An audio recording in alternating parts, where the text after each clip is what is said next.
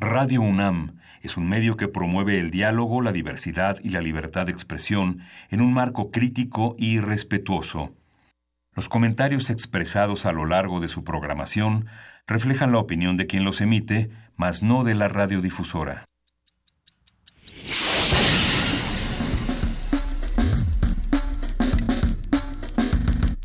Primer movimiento.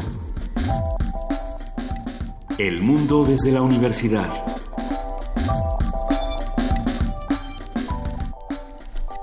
Son las 7.07 de la mañana en este jueves 11 de enero y estamos en primer movimiento. Luisa Iglesias, buenos días. ¿Cómo estás, querido Miguel Ángel Quemain? Buenos días. Pues iniciando ya el penúltimo día de la semana laboral. esta semana es sábado también es laboral, pero... También es laboral. Y hay quienes trabajan hasta en domingo, ¿verdad? Ay, Miguel Ángel, no sé tú, pero siento que esta semana ha sido muy, larga, larga, larga, larga, por la cantidad de información que contiene y por los problemas en algunos, eh, en algunos casos tan estériles, por discusiones tan estériles que se están teniendo en nuestro país, como es el caso de estos pleitos eh, de precandidatos, estos, estos pleitos de campaña que son frustrantes, en algunos casos aburridos y sobre todo no nos están llevando a ninguna parte. Sí. Son, eh, son, son muy interesantes ver, digamos, los niveles eh, de los intereses de los partidos tan alejados de la sociedad y el ajedrez de los cambios que se hace, se hace, siempre de espaldas a la ciudadanía y las decisiones eh, que tiene a, su cargo pues el ejecutivo para configurar su gabinete muestra lo intercambiable y, y, lo, y lo fútil que representan las personalidades de muchos de los secretarios que enfrentan las grandes problemáticas del país y que pueden moverse pues como en un, en un pequeño teatro guiñol en el que cambian de papel con solo cambiarles el color a los del vestuario, a los títeres que forman parte de este panorama. Que si Mid le dice traidora Corral, que si Lozano se va con Mid, que si Yunes le dice de cosas a Andrés Manuel López Obrador, que si Andrés Manuel López Obrador mueve su vida y te dice que no. ¿Cuántos pleitos eh, los que nos escuchan recuerdan? Nada más de ayer a hoy porque realmente se está reconfigurando nuestro país, se está reconfigurando nuestra ciudad, y no necesariamente para bien, recordemos, se necesitan proyectos de nación, se necesitan discusiones interesantes que estén tratando de reconfigurar lo que ocurre. Eh, vamos a seguir discutiendo todos estos temas, pero por lo pronto tenemos mucha información, Miguel. Sí, hoy vamos a, hoy vamos a tener un arranque dedicado a la gastronomía, la comida chilanga. ¿Existe la comida chilanga? Rodrigo Llanes, quien es chef e historiador, este, articulista de la revista Animal Gourmet y colaborador del programa universitario de Alimentos, va a estar con nosotros esta mañana para hablar de esta de este género. ¿Será un género? ¿Será existe la comida chilanga? Pues sí. Sí. ¿La torta de tamales chilanga? Por, es que ¿qué no es chilango? Pues sí. ¿No? Taquito al pastor. Yo siempre digo que taquito al pastor y torta, pero a ver qué nos dice Rodrigo Llanes. Como eh, a mí me gusta mucho pensar que el, día que hicimos la pastorela en primer movimiento se formó una gran mancuerna y era la de Rodrigo Llanes y la de Alfredo Ávila que estuvieron juntos en la mesa. Hoy volverán a estar juntos, no en la misma sección, pero en la, en la sección de Historia de México estará el doctor Alfredo Ávila, investigador del Instituto de Investigaciones Históricas de la UNAM y presidente del Comité Mexicano de Ciencias Históricas.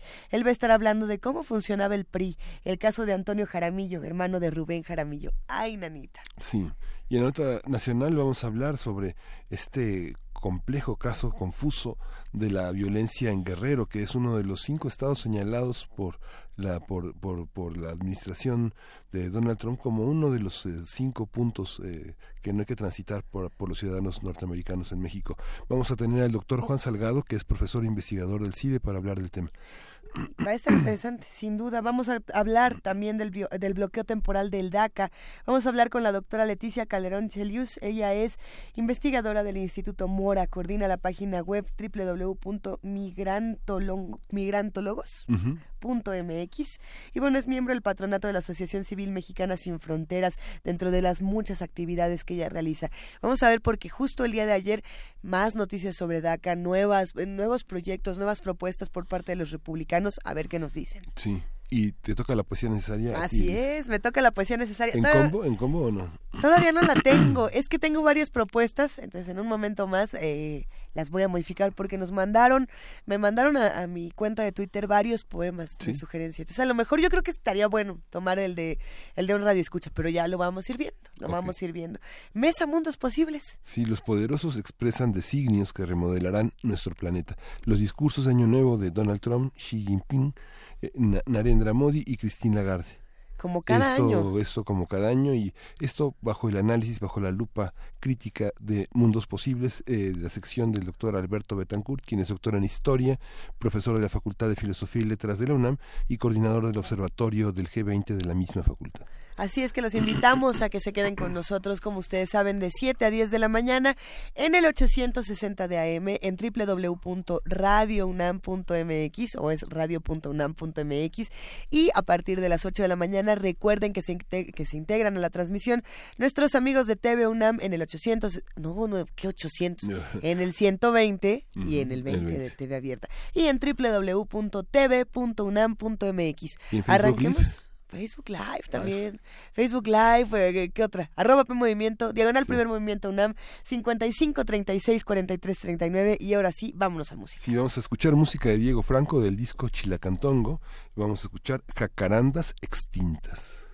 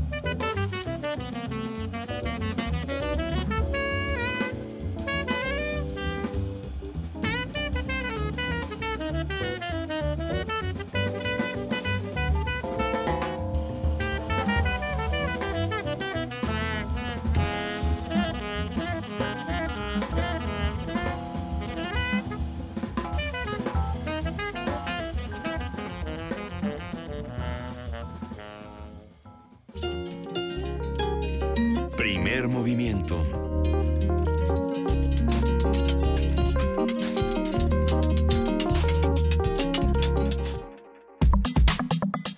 Jueves gastronómico. La comida mexicana es reconocida como una de las más ricas en el mundo. La variedad de ingredientes y texturas que se utilizan hacen que se multiplique la cantidad de platillos mexicanos. Cada entidad del país tiene sus propias cualidades gastronómicas y en el caso de la Ciudad de México la diversidad también es vasta. Éjele. A ver, vamos viendo. Los tacos son uno de los platillos más representativos de la llamada comida chilanga. Ya te decía yo, Miguel Ángel, que los tacos, en específico los famosos tacos de canasta, también conocidos como taquitos sudados, que por lo general están rellenos de chicharrón, papa, frijol. Eh, a ver, ¿qué otro? Yo conozco los de adobo, ¿no? De adobo, ¿no? A mí me gustan los de chicharrón y los de adobo, pero bueno, ya vamos platicando. Y bueno, por supuesto, los tacos al pastor también son protagonistas, así como las quesadillas, los esquites, y no pueden faltar en la lista las que se llaman guajolotas o tortas de tamal. ¿La guajolota es de, de la Ciudad de México? ¿Será? Bueno, a ver, vamos a platicar sobre lo que entendemos por platos tradicionales de la Ciudad de México. ¿Qué comemos? ¿En qué ocasiones? ¿Y desde cuándo? Para ello nos acompaña Rodrigo Llanes, él es chef e historiador. Ustedes ya lo recuerdan, lo conocen, hasta lo apapachan. Es propietario del restaurante El Holgorio, articulista de la revista Animal Gourmet y colaborador del programa universitario de alimentos PUAL. ¿Cómo estás, querido Rodrigo? Muy bien, Luisa, Miguel Ángel. Ah. Es un gusto que nos acompañes, como siempre, y más para hablar de eh, comida chilanga, comida del DF, de la Ciudad de México. De la CDMX. Como le tengamos que llamar. ¿Se puede hablar de una comida de la ciudad?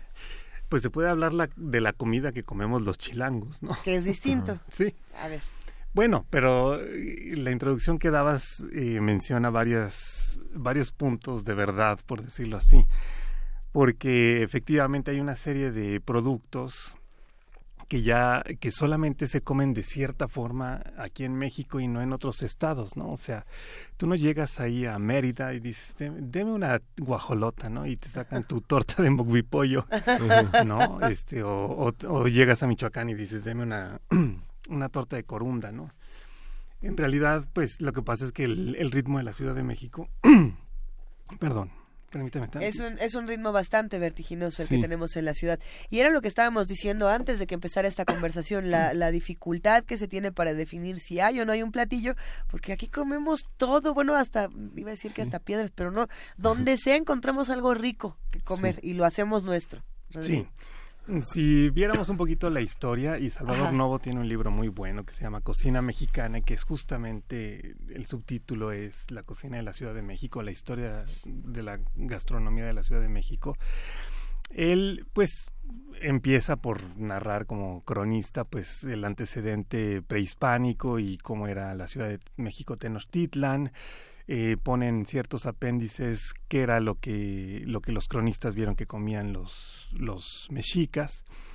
Y luego pues va haciendo un recuento a lo largo de los siglos de cómo se va transformando con la llegada de los españoles y de todos los productos europeos y luego cómo este, ya en el siglo XIX ocurre el famoso afrancesamiento, primero en la época de, del Segundo Imperio con Maximiliano y Carlota, pero después con Porfirio Díaz y en su largo porfiriato. Y luego él eh, habla un poco cómo llega la revolución, cómo se transforman los hábitos alimenticios de los chilangos.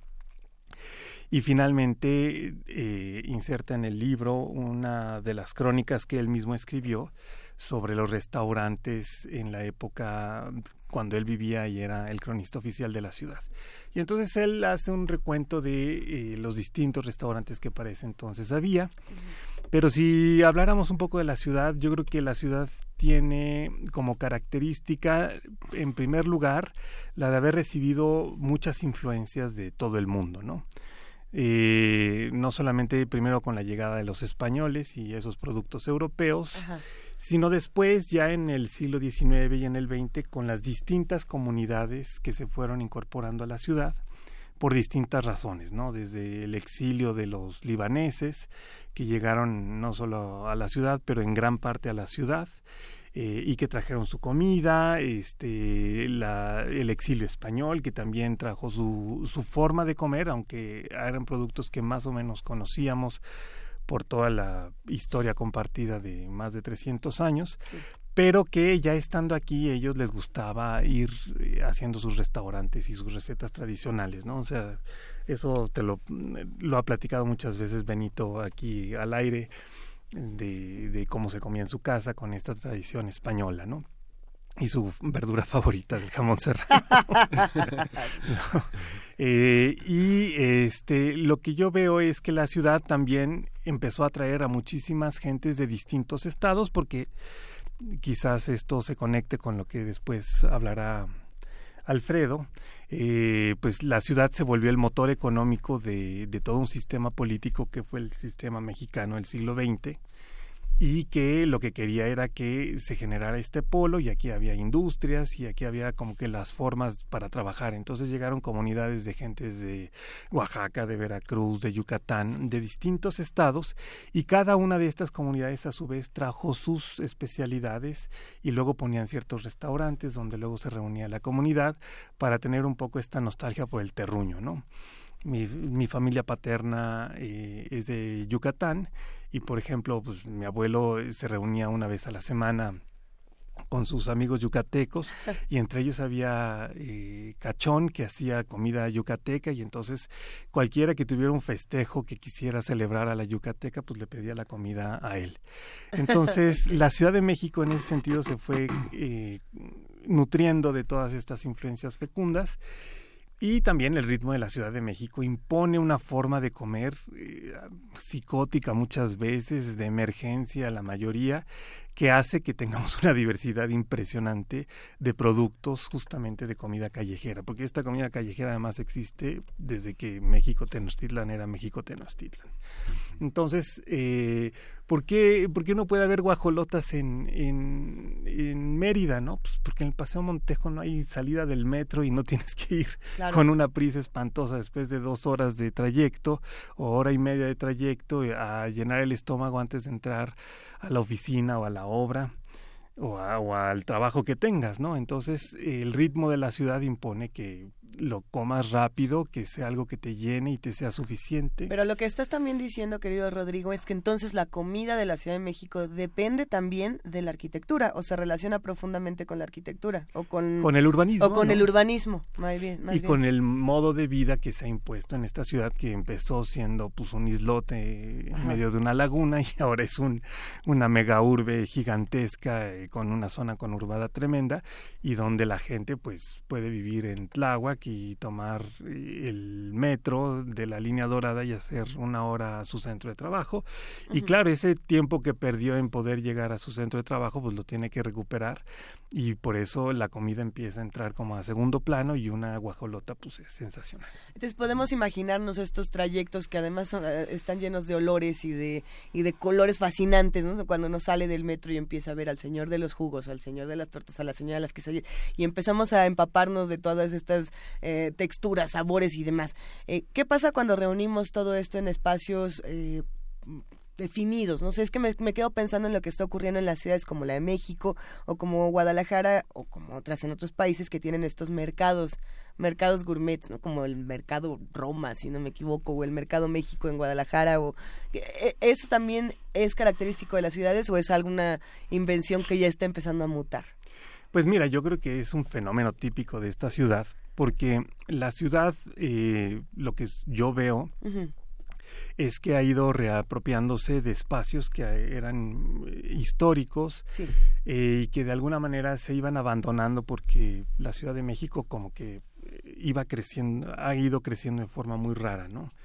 Em, ¿A qué me refiero? A que haz de cuenta que mientras que en ciudades europeas las gentes pudientes tienen sus casas en los barrios históricos más emblemáticos eh, y conservaron edificios antiguos, etcétera. Aquí en la Ciudad de México, por los años 50, 60, pues los ricos se fueron a hacer el Pedregal, ¿no? y entonces se abandonaron los espacios que tenían ese carácter histórico y entonces la gente dejó de vivir en el centro histórico por decirte o después de los temblores sobre todo el del 85 pues la colonia Roma y la colonia Condesa se empezaron a deshabitar Y luego el, el, fenómeno de cómo se fueron repoblando todas estas zonas, pues ha hecho que pues, la gente que ya llega de nuevo a, estas colonias tradicionales, pues le quiera dar un giro muy particular. ¿no? Entonces ahí están los mercados. Eh, el Roma y fue como que el prototipo pues, también de un modelo de negocios, pero que incorpora sobre todo a la gente que ha estudiado gastronomía como una opción profesional que quiere emprender y empezar su pequeño negocio y que claro pues dice pues si me rentas un local donde yo pueda ofrecer una especialidad muy sabrosa y es parte de todo un movimiento donde están otros cocineros o profesionales cocinando pues se va a hacer como que algo virtuoso. Pero este modelo se ha replicado en todas las colonias no o sea si ahorita te vas a la Santa María la Ribera también hay un mercado gourmet Obviamente en la Roma no solo está el mercado Roma, sino hay dos o tres hay más. Varios, hay varios. Hay varios. Llegas al centro y ese modelo se va repitiendo. Quién sabe si vaya a ser este muy afortunado eh, al paso de los años. A largo plazo, exactamente. No me ha tocado ver, por ejemplo, los que están ahí en el centro, que algunos ya se ven medio vacíos o que no tienen esa afluencia eh, fuerte porque pues depende de muchas cosas, ¿no? A veces se pone de moda el concepto, pero pues una cosa es ir a la colonia Roma, este súper bien conectada, etcétera, a meterte a un lugar en medio de la colonia centro, este que quién sabe qué vayas a encontrar, ¿no? O sea, o la gente tiene esta fantasía. Y eh, lo que sucede es que hay otros mercados que son muy tradicionales, que tienen cierto tipo de comida y que la gente sigue acudiendo a ellos porque está rico, sabroso y, barato. de lo que, de lo que hablas, sí, de lo que hablas de alguna manera, Rodrigo, es, un cambio en el gusto y en los hábitos y en las prácticas en la Ciudad de México, porque finalmente la gente hace muchísimos años, por lo menos 30, aceptaba lo que había afuera del metro, ¿no? Hoy, hoy lo que se ve es una gran diversidad que también tiene que ver con una visibilización de muchas enfermedades, desde la este, hipertensión, la, este, la diabetes, eh, muchas cosas que ahora la, la práctica exhaustiva de ejercicios en, en ámbitos que se corresponden a visiones del mundo como el yoga o el naturismo, que le han dado la espalda a los jugos por considerarlos con azúcar, pero que le dan la, le, enfrentan el mundo con ensaladas o este tipo de cosas. Yo creo que esa visibilidad también tiene que ver como con la aparición también de librerías muy exquisitas, como tú señalas, las escuelas de chef que preparan productos que no son fáciles de encontrar y que solamente en uno o dos puntos de la ciudad están visibles, la recuperación de las especias, todo eso es, este, es correcto. Sí, sí, yo coincido con lo que dices. Y claro, pues el ritmo de vida que tenemos en la ciudad es tan nocivo a veces para nosotros mismos que por eso se van dando estas tendencias que van buscando una nueva forma de acercarse a la alimentación y al cuidado del cuerpo.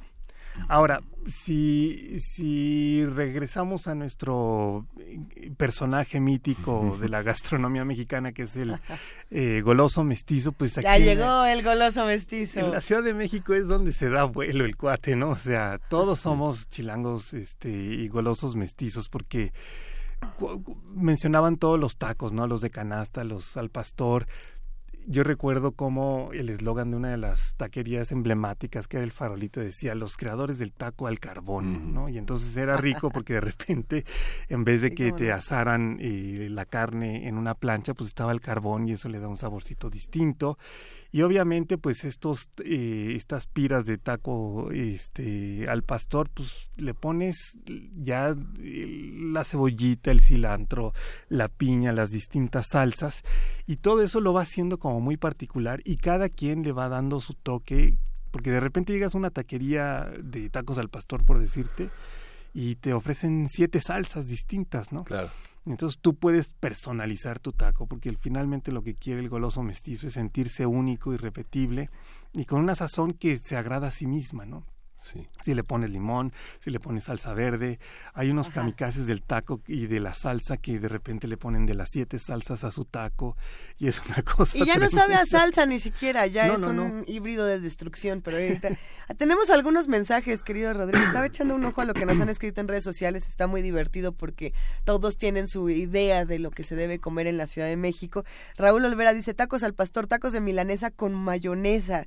Eh, ¿Cómo ves? Está bien. Eh, dice Flecha no olviden mencionar los esquites, por ejemplo. A ver, voy a avanzar un poco y, nos, seguimos. Eh, luego dicen las tortas de charal, ajolotes cuando había cuerpos de agua. Y hay otras preguntas. ¿En qué momento las quesadillas son apodadas como quecas? ¿Quién bautizó a la torta de tamal como guajolota? ¿Quién inventó las gringas que son tortas? Y por ahí ya hay unos que dicen, yo no creo en la guajolota, hay unos que sí. Eh, la discusión se ha puesto riquísima aquí en redes, te, te mandan abrazos, te mandan besos. ¿Qué, ¿Qué, pasa con todos estos antojos, con estos antojos? No, no, son antojitos, con estas delicias que tenemos, la guajolota, los esquites, ¿cuáles sí, cuáles no? ¿O todos sí? Pues yo creo que todos sí. Este, lo que pasa es que hay algunos que son más saludables y con más tradición que otras, como el esquite. El esquite. Este, Los esquites de Xola, por ejemplo. Por ejemplo, y lo que te puedo decir es que la Ciudad de México es un, tiene, en el mercado de la Central de Abastos, es uno de los mercados donde puedes encontrar elote fresco todo el año, ¿no? Sí, sí, sí. Y a un precio más o menos accesible. Entonces, este, tú llegas a este gran mercado y te recuerda un poco cómo en esta zona, en la época prehispánica, pues había las chinampas que podían mantener la frescura del maíz para hacer los elotes cada X, ¿no? Aunque claro, pues, había también sus calendarios rituales y demás, y entonces los esquites era también para ciertas festividades en particular. Pero pues de hoy en día pues ya tienes esta diversidad de ingredientes y juegas con ellos. Yo creo que esta parte, eh, el goloso mestizo no nada más está en la, en la comida, también está en, como creador cultural. Entonces, la forma de ir nombrando las cosas, pues es darle un nombre único y particular. ¿Por qué le llamas guajolota? Pues no sé, yo imagino porque de repente se ve el bolillo como una una pechuga de guajolote inflada, ¿no? Sabrosa y que de repente va rellena de eso y se me ocurre eso, ¿no? La etimología de guajolota. Estaría interesante hacer un diccionario sobre, eso. Pero sí, lo, lo, que quiere el goloso mestizo es decir, esto es único, ¿no? O sea, porque claro, uno podría, luego escuchas estas eh, descripciones, como le dicen ahora, hipster, sobre la comida mexicana y este y entonces te dicen no eh, el otro día comí una crepa de maíz eh, cubierta de, de, carne adobada ligeramente rasurada con este pequeñas lajas de, de piña eh, fresca eh, y, un aromatizada al cilantro y la cebolla blanca. Un deliciosísimo taco al pastor, si no me equivoco. yo me acuerdo que un día estaba en una reunión, bueno, una muestra de vinos española. Y estaba una española mostrándonos sus vinos y demás y me dice, joder, tío, es que ayer he ido a comer una cosa que era este así como una crepa rellena de un soufflé de queso, ¿no? Y era una cosa que se iba deshaciendo y, estaba describiendo una quesadilla ¡Ah, qué maravilla! Eh, eso, eso nos hace regresar un poco al tema de por qué preferimos o no comer en ciertos lugares, pensando en esto que decíamos de los mercados, eh, que vamos a estos mercados gourmets que, además son deliciosos, pero decimos, está muy rico este taco de canasta gourmet que me salió en 35 pesos un taco, ¿no? Entonces también el precio en la Ciudad de México es algo por lo que todos nos guiamos y decimos, a ver, yo voy caminando por la calle y me dan cinco tacos al pastor por 10 pesos. No sé cómo se logra eso afuera del metro Nativitas, pero se puede hacer.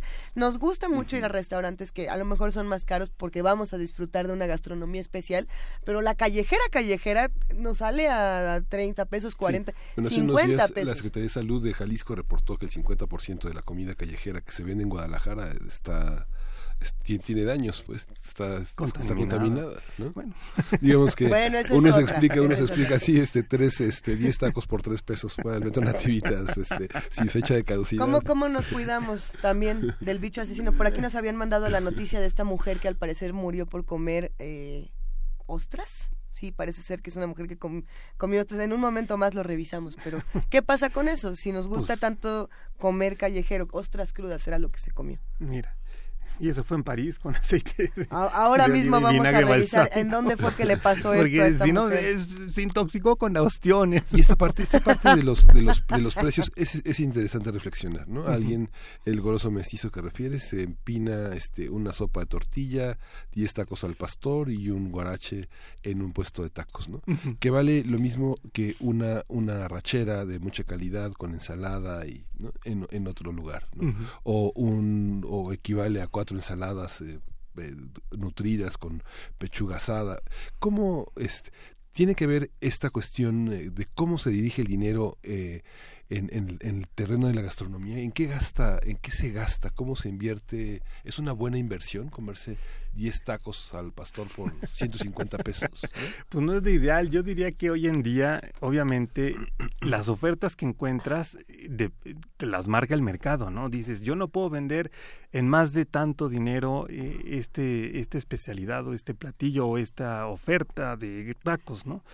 Porque si no dejas de, tener clientes, porque al, cliente tiene ese presupuesto preestablecido y punto. Y yo creo que en ese sentido, hoy en día, el mayor lujo de todos no está en solo comprar comida cara en restaurantes caros, sino tener el tiempo para dedicarle a la comida, ¿no? Cuando tienes el tiempo de hacer tu propio abasto, de cocinar para ti, este, y de comer lo que cocinaste, pues implica una cantidad de tiempo que muchas veces la gente no lo tiene. Entonces, en ese sentido, se va transformando el gusto eh, y vas de repente quedándote no solo en, la golosidad de lo que se te antoja, sino en lo que puedes. Porque de repente, si no tienes ese tiempo para dedicártelo a ti, pues es lo contingente, es lo que te suscita el antojo. Y si lo resuelves con la, a la salida del metro, se acabó. Sí. Y yo creo que eso es algo que deberíamos ir rescatando como ciudadanos del mundo, porque eso no ocurre nada más en México, ¿no? Es parte como de esta modernidad atroz que, que, nos obliga justamente a dejar de tener tiempo para nosotros mismos, ¿no?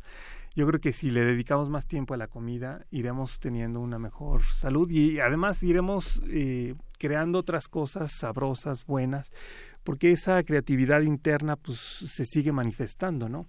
Ahora que mencionaban todos estos mercados gourmet, también podríamos mencionar como que la reactivación o la revitalización de los oficios tradicionales como las panaderías este que hoy en día pues ya puedes de repente llega, llega el día de Reyes y ya no es solamente la panadería ideal y la suiza las que tienen las roscas no sino ya son todas y empiezas a encontrarte pequeñas panaderías de barrio que tienen una con un relleno muy rico que le van variando como buenos golosos mestizos pero que van haciéndolo con una calidad sorprendente y que de repente encuentran su pequeño nicho de, de clientes que dicen, híjoles, yo esa rosca me encanta y, y voy a comprarla ahí y este y apoyas a ese pequeño panadero que está echándole ganas y está queriendo hacer algo rico, sabroso, distinto, pero también basado en esa tradición. Hay también muchas, eh, digamos, muchas, muchas amas de casa que se encargan como de, de, proteger la dieta de sus hijos y para que no coman en la calle pues se hacen sopecitos, tacos de canasta,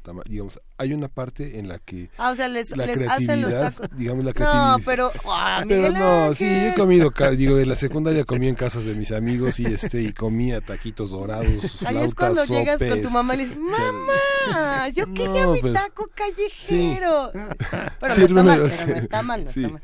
Sí, es una es una opción, digamos, finalmente la, la capacidad de replicar algo que es muy rico que se come en la calle también se puede comer en la casa, diga una hamburguesa, un hot dog, ¿no? Que son productos que aparentemente están muy estigmatizados y que puede ser con una salchicha rica, con una buena salsa. Eso es muy cierto. Es, completamente. Ahora, lo que pasa es que eso es como un fenómeno muy del siglo XX, ¿no? Este porque de repente se empezaron a hacer una serie de productos industriales que llegaron a los a las cenas de las personas. Entonces de repente estás en, en una alacena tradicional de los años 50, 60 y ya ves el chocolate en polvo, la salsa catsup, la mayonesa, la mostaza, todas estas cosas que son de fabricación industrial pero que ya están ahí sazonando y dándole un toque a las cosas. Incluso las golosinas que como niño comprabas, ¿no? Los Miguelitos y los Sugus y no sé cuánta cosa. Qué maravilla. Es impresionante cómo hoy en día, luego ya los chocolates gourmet que a veces venden en el mercado Roma, en vez de hacerle como los franceses tradicionales que le hacían rellenos de pistache y con licor de no sé qué, de armañac o lo que sea, que eran ingredientes ricos, este, a veces costosos y todo, son sustituidos ahora por sabores que la gente pueda identificar. Entonces hay chocolates de grosella, como en, de defensa, de en defensa de estos chocolates, hace poco, yo no puedo comer chocolate nunca, muchos de los que nos escuchan saben que tengo una alergia brutal al chocolate, entonces cuando me como uno es cada 700 años. Probé uno de estos mercados que se llama algo así como chocolatrufa rellena de gloria. Ok. es una verdadera delicia. A lo mejor no es lo que el gran paladar gourmet exige, pero el goloso mestizo quedó bastante satisfecho y dijo, eh, ¿por qué no? Pero digo, sí, no, no, estoy segura de cuál es la calidad o no en un producto como ese o ¿Cómo, ¿Cómo se mide? ¿Cómo sabemos cuando algo sí y cuando algo no? bueno, lo que pasa es que es parte de una cultura gastronómica, ¿no? O sea, los franchutes dicen, pues, para que esto sepa rico, este, tienes que ir subiendo el grado de sofisticación y el tipo de ingredientes que vas utilizando, que a lo mejor tienen su exotismo, ¿no? O sea, no es que haya muchísimas plantas de pistache en, en las afueras de París, es, se importa desde Irán o desde otra zona donde a lo mejor Francia tuvo colonia, pero es justamente tomar algo refinado que viene de otra cultura y lo recreas de una forma particular. En cambio aquí en México pues no tenemos esta tradición, es algo distinta, pero este sucede que si vas a pegarle a, a que te compren, pues buscas que ofrecer lo que la gente más o menos reconoce. Entonces, ah, yo tengo alumnos que llegan a estas chocolaterías y dicen, y deme un eh, chocolate de Subus, ¿no? De Subus. Imagínate. Frida Saldívar dice que ella quiere uno, de los de Quebo, al parecer son de la chocolatería Quebo. De Pepe Castillo, sí. Ah, nos, nos están pidiendo en redes si tenemos libros que recomendar o si tenemos lugares que recomendar para irnos a, a comer todos juntos. ¿A dónde nos llevarías? Queridísimo Rodrigo Mira, Además de Alcolgorio, que ahí nos vamos siempre. Si fuéramos al, al, centro, podríamos ir al mercado de San Juan. Es una visita, digamos, como obligada. Porque ahí puedes ver primero un mercado muy, muy bello. Este, es costoso, sí. La gente nice luego va ahí a comprar los ingredientes para sus comidas especiales. Pero tiene unas carnicerías de, de productos este, de salchichonería y demás, donde puedes probar quesos de todas partes del mundo, eh, donde te pueden hacer ya este quesadillas sofisticadas con, con este insectos para recordar esta parte prehispánica. Y es un mercado que realmente vale la pena vale la pena verlo este... En ese mercado precisamente probamos los cocopaches, qué ah, cosa tan rica, unos bichos que son horribles, pero saben como, como solo los cocopaches pueden saber. Exacto. Sí, tienen cara como de alimaña infernal, pero qué delicia. Bueno, el mercado de San Juan es una recomendación. Sí, si quieren ese tipo de experiencias sofisticadas, hipsteronas, este, pues el mercado Roma es, es padrísimo en ese sentido. Hay otro en San Ángel eh, donde vas encontrando distintos puestos y también el chiste es que en esos mercados en particular puedes beber, ¿no? Entonces hay cervezas de todo el mundo, todas las artesanales mexicanas que te puedas imaginar. Cada año sale la Lupe Reyes que tiene como campaña política, creo, bueno, pero creo que es hasta en el súper la encuentro, ¿no? En fin, sí, sí, sí. Entonces vas viendo o simplemente te vas caminando a los a los barrios tradicionales. Si tú caminas ahora por la colonia Roma te encuentras un sinfín de pequeños establecimientos tradicionales y eh, se está revitalizando también Santa María la Ribera. Así es. ¿no? En Coyoacán también puedes encontrar en el mismo mercado, ahí sí, eh, un poco más tradicional, estos puestos con mariscos y demás donde puedes comer, además de que la parte de alimentos para llevar son buenísimas. Este, eh, digamos, puedes ir a Xochimilco y también hay un mercado de alimentos muy grande donde hacen un mole riquísimo, tradicional, que luego traen de Atocpan, en fin. Yo creo que la, la, ciudad hay que caminarla y probar las cosas este, que se nos antojen y ahí sí dejar libre el instinto del goloso mestizo. Ahora sí que como diría Heidegger de la moda, lo que te acomoda, Muchísimas gracias, querido Rodrigo Llanes. Estamos muy antojados y has dejado a todos nuestros queridos radioescuchas con, con saliva eh, por doquier. Está, está muy buena esta conversación. Mil gracias. Gracias.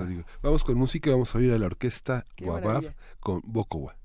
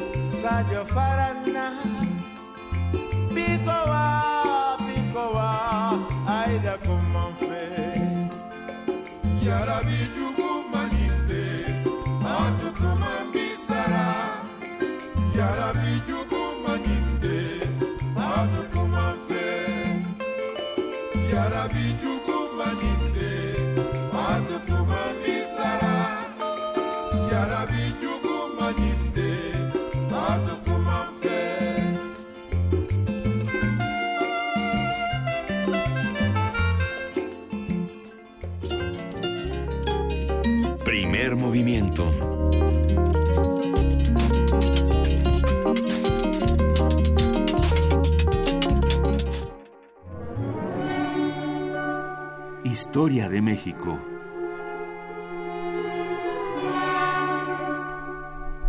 Ya está aquí en la cabina el doctor Alfredo Ávila, ustedes saben, investigador del Instituto de Investigaciones Históricas de la UNAM, presidente del Comité Mexicano de Ciencias Históricas y hoy estamos celebrando contigo, querido Alfredo Ávila. Buenos días. Hola, buenos días, buenos días.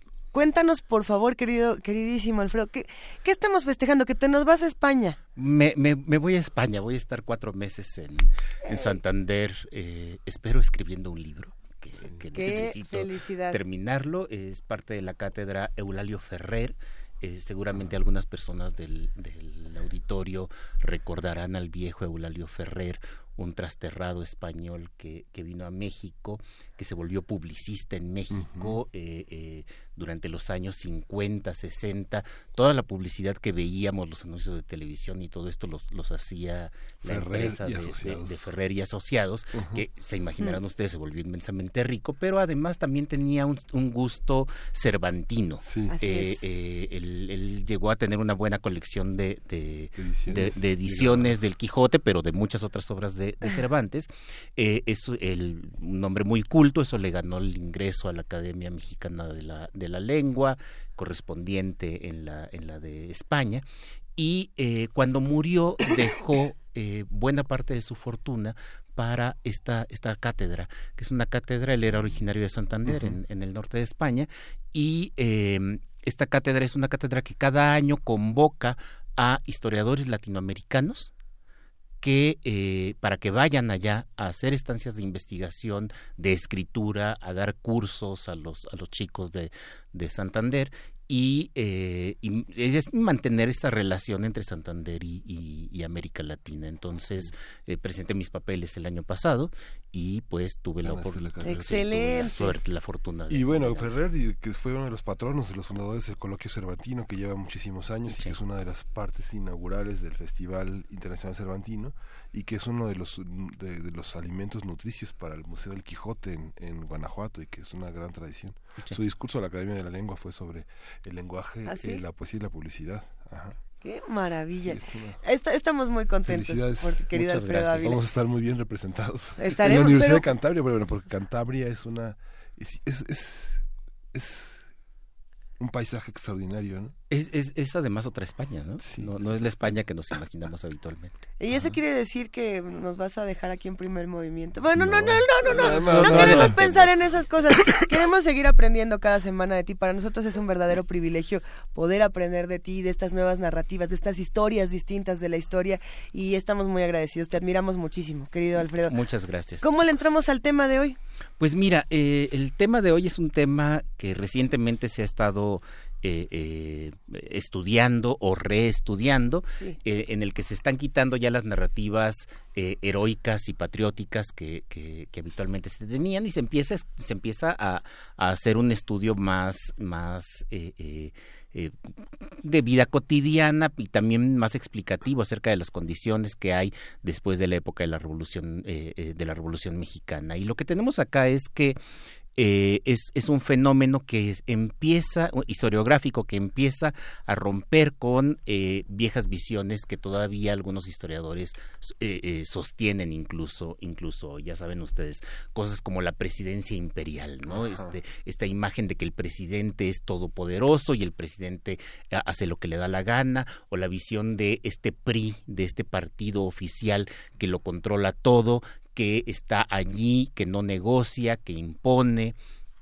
eh, y que, es, eh, cuando nos imaginamos aquel régimen autoritario, pensamos que es un régimen autoritario en el sentido más simple del término, eh, en el sentido de que hay un grupo que manda y un montón de gente que obedece. Y en, ese, en, esa vieja narrativa teníamos el fenómeno muy conocido de, del el, movimiento de Rubén Jaramillo en el estado de Morelos, que eh, pues si tenemos esa imagen de un presidente que siempre manda, de un presidente eh, autoritario, poderoso, pues entonces lo que tenemos en contra es un héroe popular que se opone a ese régimen autoritario, que está en contra de ese régimen autoritario y que simplemente busca eh, eh, romper con él, se revela, sabemos todos, todos que se va al monte con un grupo, con un grupo guerrillero, es considerado una de las primeras guerrillas o un antecedente de las guerrillas que vendrían después en los años 60 y 70 sobre todo, y eh, finalmente fue asesinado, todos, todos conocemos esto. Y sin embargo, la, la historia de Rubén Jaramillo, pero no solo la de él, aquí me gustaría poner ponerle más atención al hermano mayor, Antonio Jaramillo, eh, eh, que es un individuo el que, que, bueno, se han hecho estudios para, para esta región, sobre todo en Zacatepec, allí en el famoso ingenio eh, azucarero, y, y, la verdad es que no está en la memoria, nadie se acuerda de Antonio Jaramillo, nadie tiene la menor idea de quién fue no se acuerdan siquiera que era el hermano mayor de, de, Rubén. Y sin embargo, es el que negocia es el negociador, es el que termina siendo exitoso, es el que termina vinculándose con gobiernos y es el que termina, al final de cuentas, también obteniendo ciertos beneficios para las comunidades que le está representando. Entonces, allí lo que tenemos con estos estudios, eh, fundamentalmente el de Tanalís Padilla, eh, después de Zapata se llama, eh, yo no conozco la edición en español, lo había publicado antes en, en inglés, así que no puedo decirles la, editorial, pero en, en español.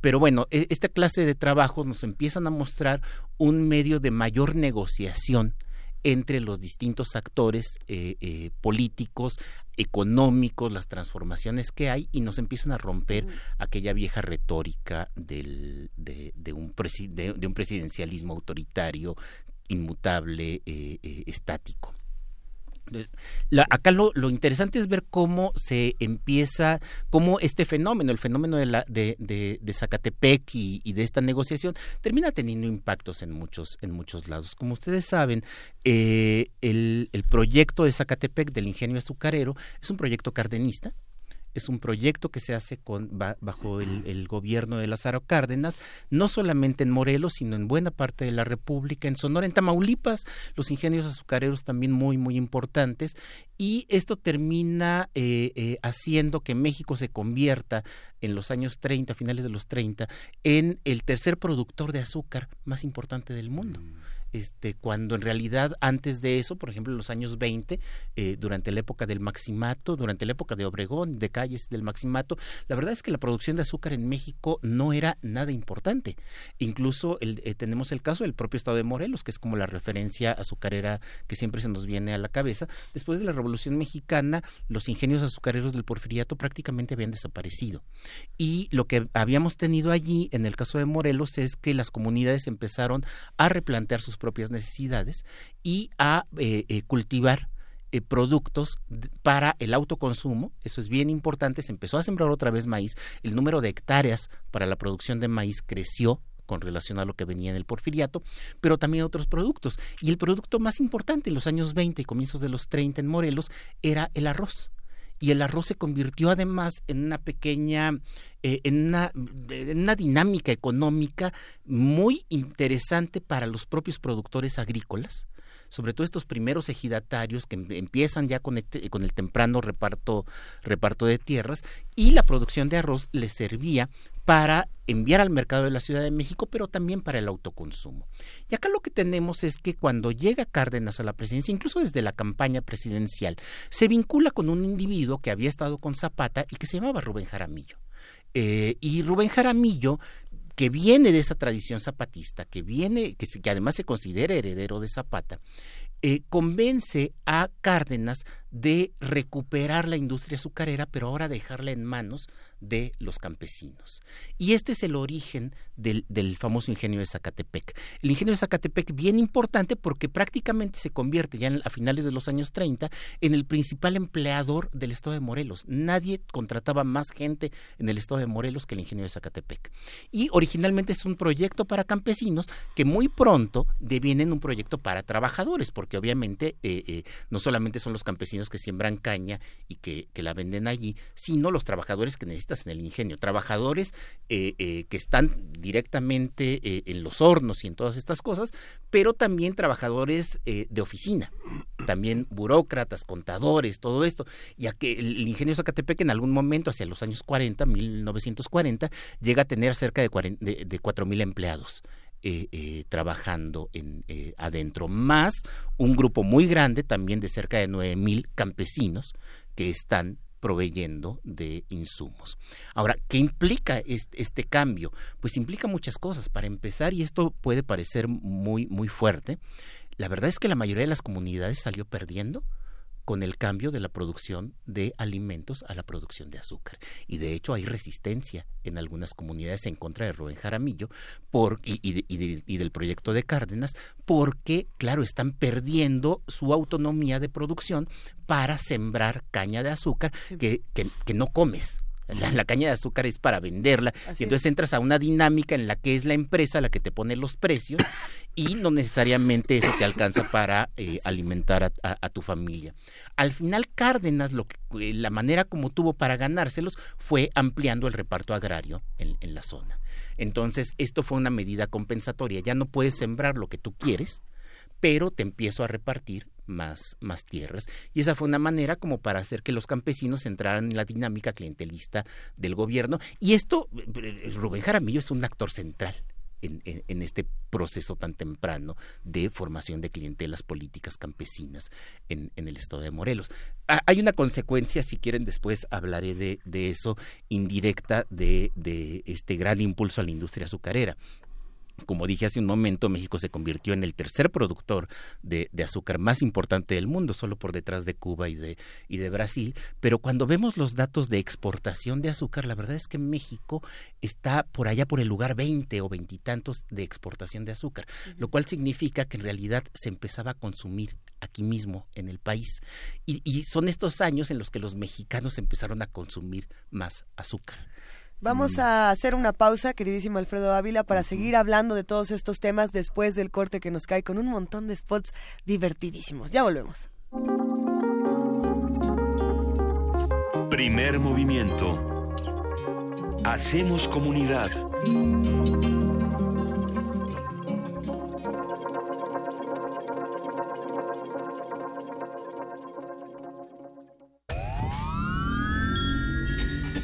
Frasquitos de gel desinfectante, 8, 7, 6, 4 caldos de cultivo, 2 compostas, un invernadero sonoro.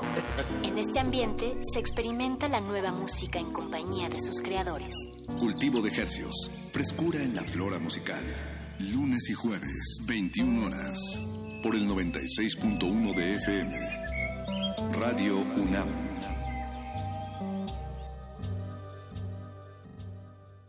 Durante años hemos trabajado en proteger el medio ambiente y lograr nuestras propuestas. Entendimos que protegiendo solo el medio ambiente, la otra mitad, la de tus necesidades básicas como tu economía y seguridad, requieren de mayor atención y mejores resultados. Soy José Antonio Mid, precandidato del Partido Verde a la presidencia. Soy un ciudadano sin militancia política y un servidor público con experiencia. Militantes verdes, apóyenme la votación interna y cuidemos juntos el ambiente entero de nuestro país. Partido Verde, dirigido a los tres tipos de afiliados del Partido Verde Ecologista de México e integrantes de su Consejo Político Nacional.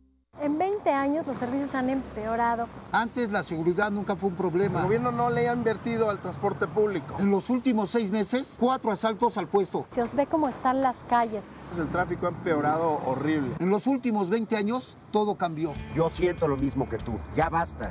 Es hora de que esta ciudad grande se convierta en una gran ciudad. Soy Miquel Arriola y si ustedes quieren, yo puedo. Si nosotros queremos, Miquel puede. Mensaje dirigido a los integrantes de la Convención de Delegados del PRI. Una orquesta en la cocina. Cuarteto de cuerdas en el auto. Y un violonchelo solista sentado en el sillón favorito de la sala. Orquesta Filarmónica de la UNAM. Desde la sala Nezahualcóyotl. Escucha los conciertos los domingos al mediodía. Desde la comodidad de tu casa. 96.1 FM. Radio UNAM.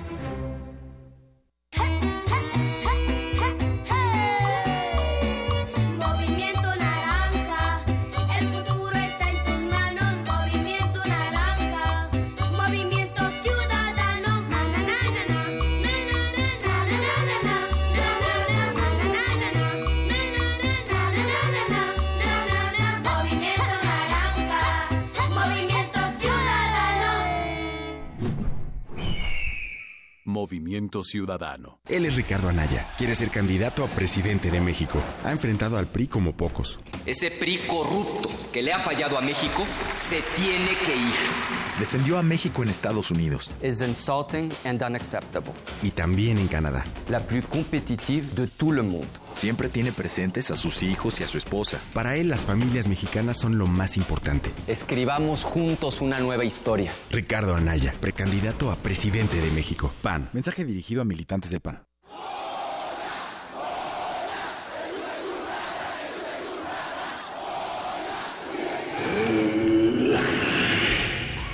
¿Te identificaste?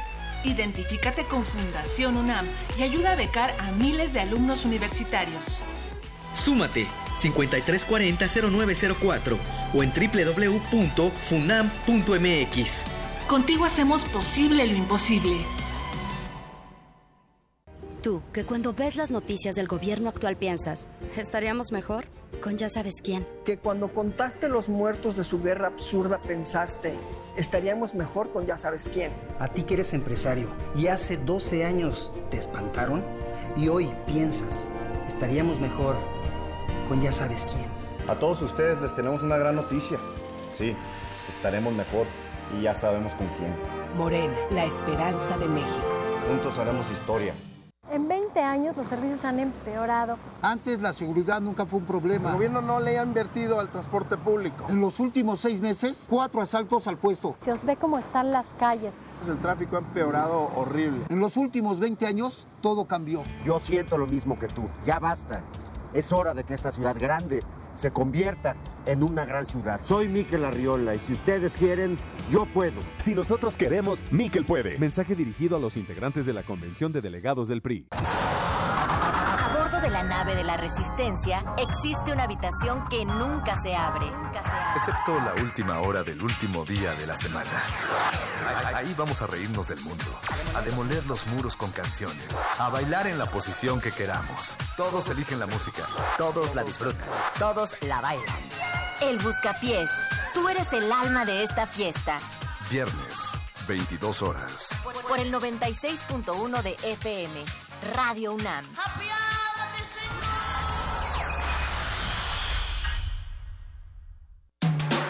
Búscanos en redes sociales, en Facebook como Primer Movimiento UNAM y en Twitter como P Movimiento o escríbenos un correo a primermovimientounam@gmail.com. Hagamos comunidad. Y ya son las 8 de la mañana con 6 minutos de este jueves 11 de enero y seguimos aquí en primer movimiento. Querido Miguel Ángel Quemain, otra vez buenos días. Buenos días, Lisa. Estamos saludando también a nuestros queridos amigos de TV UNAM que nos observan en el canal 120 o 20 de TV Abierta. Les mandamos un gran abrazo a toda nuestra familia TV UNAM y estábamos platicando nada más y nada menos que con el mero mero, el doctor Alfredo Ávila. ¿Cómo estás de nuevo, Alfredo? Hola, buenos días. ¿En qué nos habíamos quedado, querido? Pues mira, estábamos hablando de del famoso ingenio de Zacatepec, Así de, de, todas las transformaciones que esto implicó. Eh, y, y, bueno, ustedes saben bien que a mí me interesan las transformaciones también a, a nivel de, de, lo cotidiano. Uh -huh. Entonces, son transformaciones bien importantes porque eh, para los campesinos que eh, en los años 20 eh, después de la revolución, habían vuelto a una producción agrícola de alimentos, de pronto el ingenio Zacatepec los obliga a la producción de caña y esto es algo que, que resultó allí en tensiones incluso con los propios líderes agrarios de, de, la región, incluido Rubén Jaramillo. Lo que mencionabas es, este producto no se consume. Ese producto no te lo comes, no te lo comes directamente, pero sí te lo comes. Y, y aquí viene otra transformación bien, bien importante. México se convirtió en el tercer productor de azúcar a nivel mundial, pero no en un país exportador de azúcar, a diferencia de Brasil o de Cuba, que, que ocupaban los primeros lugares. Y eh, y esto lo que lo, no, no hay muchos estudios de verdad pero pero lo que nos hace suponer es que se incrementó de manera muy notable el consumo de azúcar sobre todo en las ciudades. Y eh, no es casualidad que sea precisamente entre los años de 1930 y 1942 cuando la vieja industria refresquera, que en realidad la que venía del porfiriato tardío, en realidad eran, eran naranjadas eh, embotelladas, pues a partir de ese momento se introducen las bebidas eh, eh, azucaradas y es cuando se empiezan a comprar franquicias de marcas extranjeras. Entonces, hay, hay, también un boom de la industria refresquera, pero de refresco azucarado, que eh, nos ha causado muchísimos dolores de cabeza. García eh, no. No, en realidad era Mundet, Y, todas estas todas estas empresas de la Ciudad de México, sobre todo algunas en Guadalajara y en Monterrey. Y, y entonces eh, allí hay, un, hay, hay transformaciones transformaciones importantes. en otra ocasión voy a hablar también de las transformaciones que hay a nivel familiar en los grupos campesinos precisamente por esto. Pero ahora lo que me interesa es volver a la política, a la dinámica política dentro de, dentro de estos ejidos y dentro de este gran ingenio, este gran ingenio azucarero. Lo que termina sucediendo con el ingenio azucarero es que aunque es una iniciativa campesina, o por lo menos de algunos líderes campesinos, eh, termina contratando a muchos trabajadores para el, molino, para, para la producción de azúcar, y aquí eh, interviene la política nacional. De un lado, la CTM, es muy poderosa, negocia muy bien, y del otro lado la CNC, los campesinos de Zacatepec quedaron adscritos a la CNC y los trabajadores a la CTM y esto empezó a generar divisiones dentro de dentro del, dentro de estos grupos. Y esto empezó a generar también ventajas para los trabajadores porque la CTM negocia mucho mejor que la CNC la CNC había terminado convirtiéndose desde desde ese momento en un medio de control de campesinos y no de negociación de demandas a diferencia de la de, la CTM y eh, por supuesto en Zacatepec se ven los años cardenistas como los años dorados, pero también tienen por allí sus lados un poco, un poco oscuros. El propio Cárdenas, que nombra a su cuñado como el, el, administrador de la cooperativa de, Zacatepec, eh, el hombre terminará haciéndose inmensamente rico y eh, y además quitarle a los campesinos la posibilidad de producir otras cosas más que caña de azúcar, pues termina volviéndolos muy dependientes de un, de un proyecto político. Al mismo tiempo, eh, el, Zacatepec, con todo lo importante que es, con toda la producción que es, que, tiene, y es el principal empleador del estado de Morelos, no genera suficientes ingresos. De hecho, está subsidiado por, el Estado. Y esto, obviamente, en, el sexenio siguiente, en el sexenio de Ávila Camacho, que también es apoyado por Rubén Jaramillo. Rubén Jaramillo apoya la candidatura de, de Ávila Camacho y está con él durante unos tres o cuatro años antes de, la ruptura en 1942. Eh, Ávila Camacho y el ingreso de México en la Segunda Guerra Mundial, en el contexto internacional de la Guerra Mundial, pues ya no puede mantener el subsidio de, eh, eh, Zacatepec. Y, y, además obliga a los campesinos, ahora sí ya con ley en mano, a no sembrar otra cosa que caña de azúcar. Es decir, ustedes tienen tierras ejidales, que son tierras del Estado, no son tierras de ustedes, y las quieren cultivar, tienen que cultivar únicamente caña de azúcar. Y, esto afecta a nivel de relaciones de género, porque quienes estaban sembrando otras cosas, quienes sembraban hortalizas, quienes sembraban maíz, eran las mujeres de las familias campesinas. Así es. Y de pronto ya no pueden hacerlo. Los hombres tienen que hacerse cargo de la producción únicamente de caña y otra vez volver a esta dinámica en la que la caña te, imponen precios. Y lo que dicen algunos dirigentes campesinos, sí. Me pones el problema de género, también el problema de que este ha de ser uno de los primeros monocultivos, por así decirlo, en, en el país. No, no, quizá no los primeros. No de los primeros, pero sí termina siendo eso. De, de hecho, algunas de las quejas que hay entre los líderes campesinos, sobre todo en el 42, es que se volvió a un nuevo porfiriato. Mm. Eh, ya, ya no con hacendados, sino con una cooperativa que en principio se supone que tendría que ser democrática porque es cooperativa, pero que el administrador de la cooperativa es puesto desde la Ciudad de México y responde a sus propios intereses y a los intereses políticos de la Ciudad de México. Entonces, en 1842 está ya la primera huelga, una huelga que, que, el propio Jaramillo, allí es un gran mérito de, de él, consigue que los campesinos y los obreros de, de Zacatepec se unan en un proyecto de, de, huelga. La huelga es reprimida violentamente, se envía al ejército para, para reprimirla, algo que ya se había hecho con, con ferrocarrileros y con petroleros. Entonces se envía al ejército y eh, la huelga termina siendo disuelta. Jaramillo se regresa a su comunidad, se va al monte durante un tiempo, no es todavía un guerrillero, está más bien tratando de, huir, hay intentos de, asesinato, la policía judicial y, y, se empiezan a organizar guardias blancas, entonces se va al monte y finalmente consigue entrevistarse con el presidente, con Ávila Camacho, quien le ofrece la dirección de un mercado en la Ciudad de México a cambio de que deje de andar armando alborotos en, en, Morelos. Y esta es otra cosa que, me parece interesante.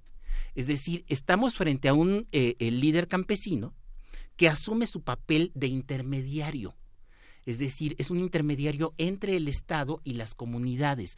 Y no necesariamente eh, eh, queda bien con los dos sectores. Es decir, no queda bien con el Estado por cuando, cuando organiza la huelga, no queda bien con los campesinos cuando dice siembren azúcar en vez de sembrar, de sembrar otras cosas, pero eh, este papel de intermediario le da muchas ventajas y al final, pues fíjense ustedes cómo termina aceptando un empleo del, del gobierno federal. Entonces, un poco para rompernos también la imagen de, de estos héroes impolutos.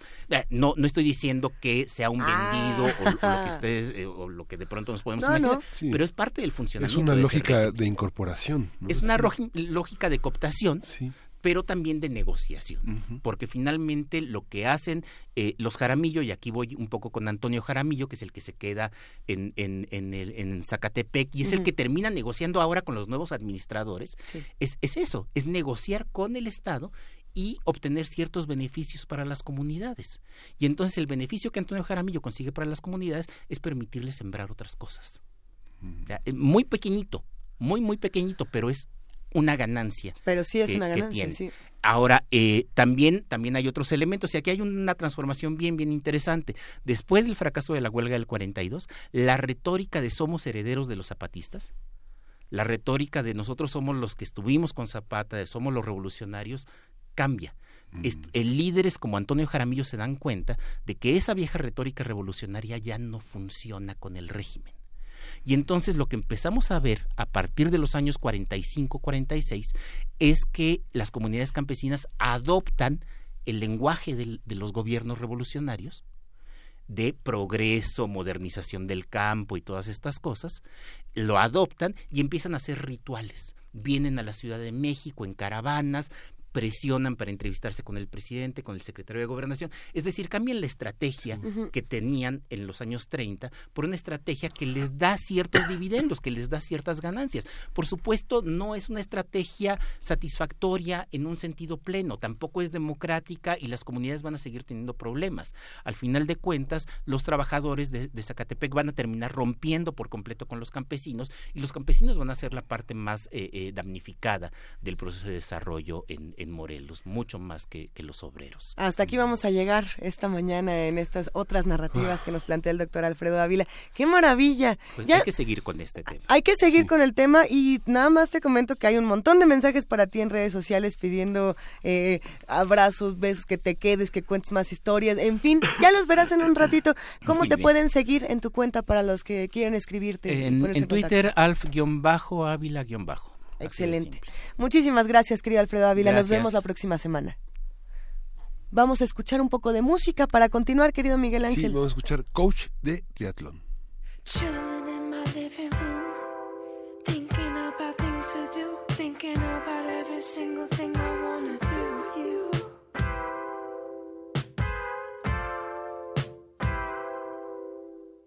you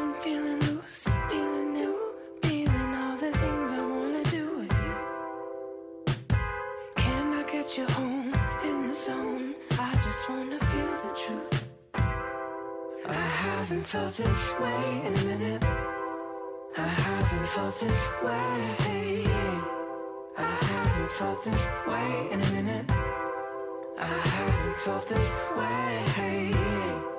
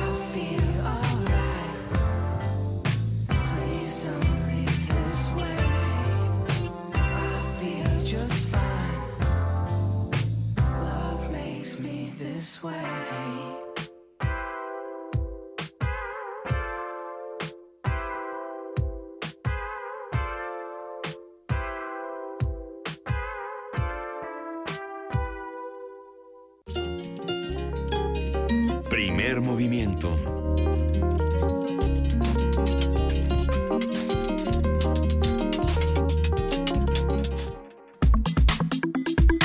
Nota Nacional.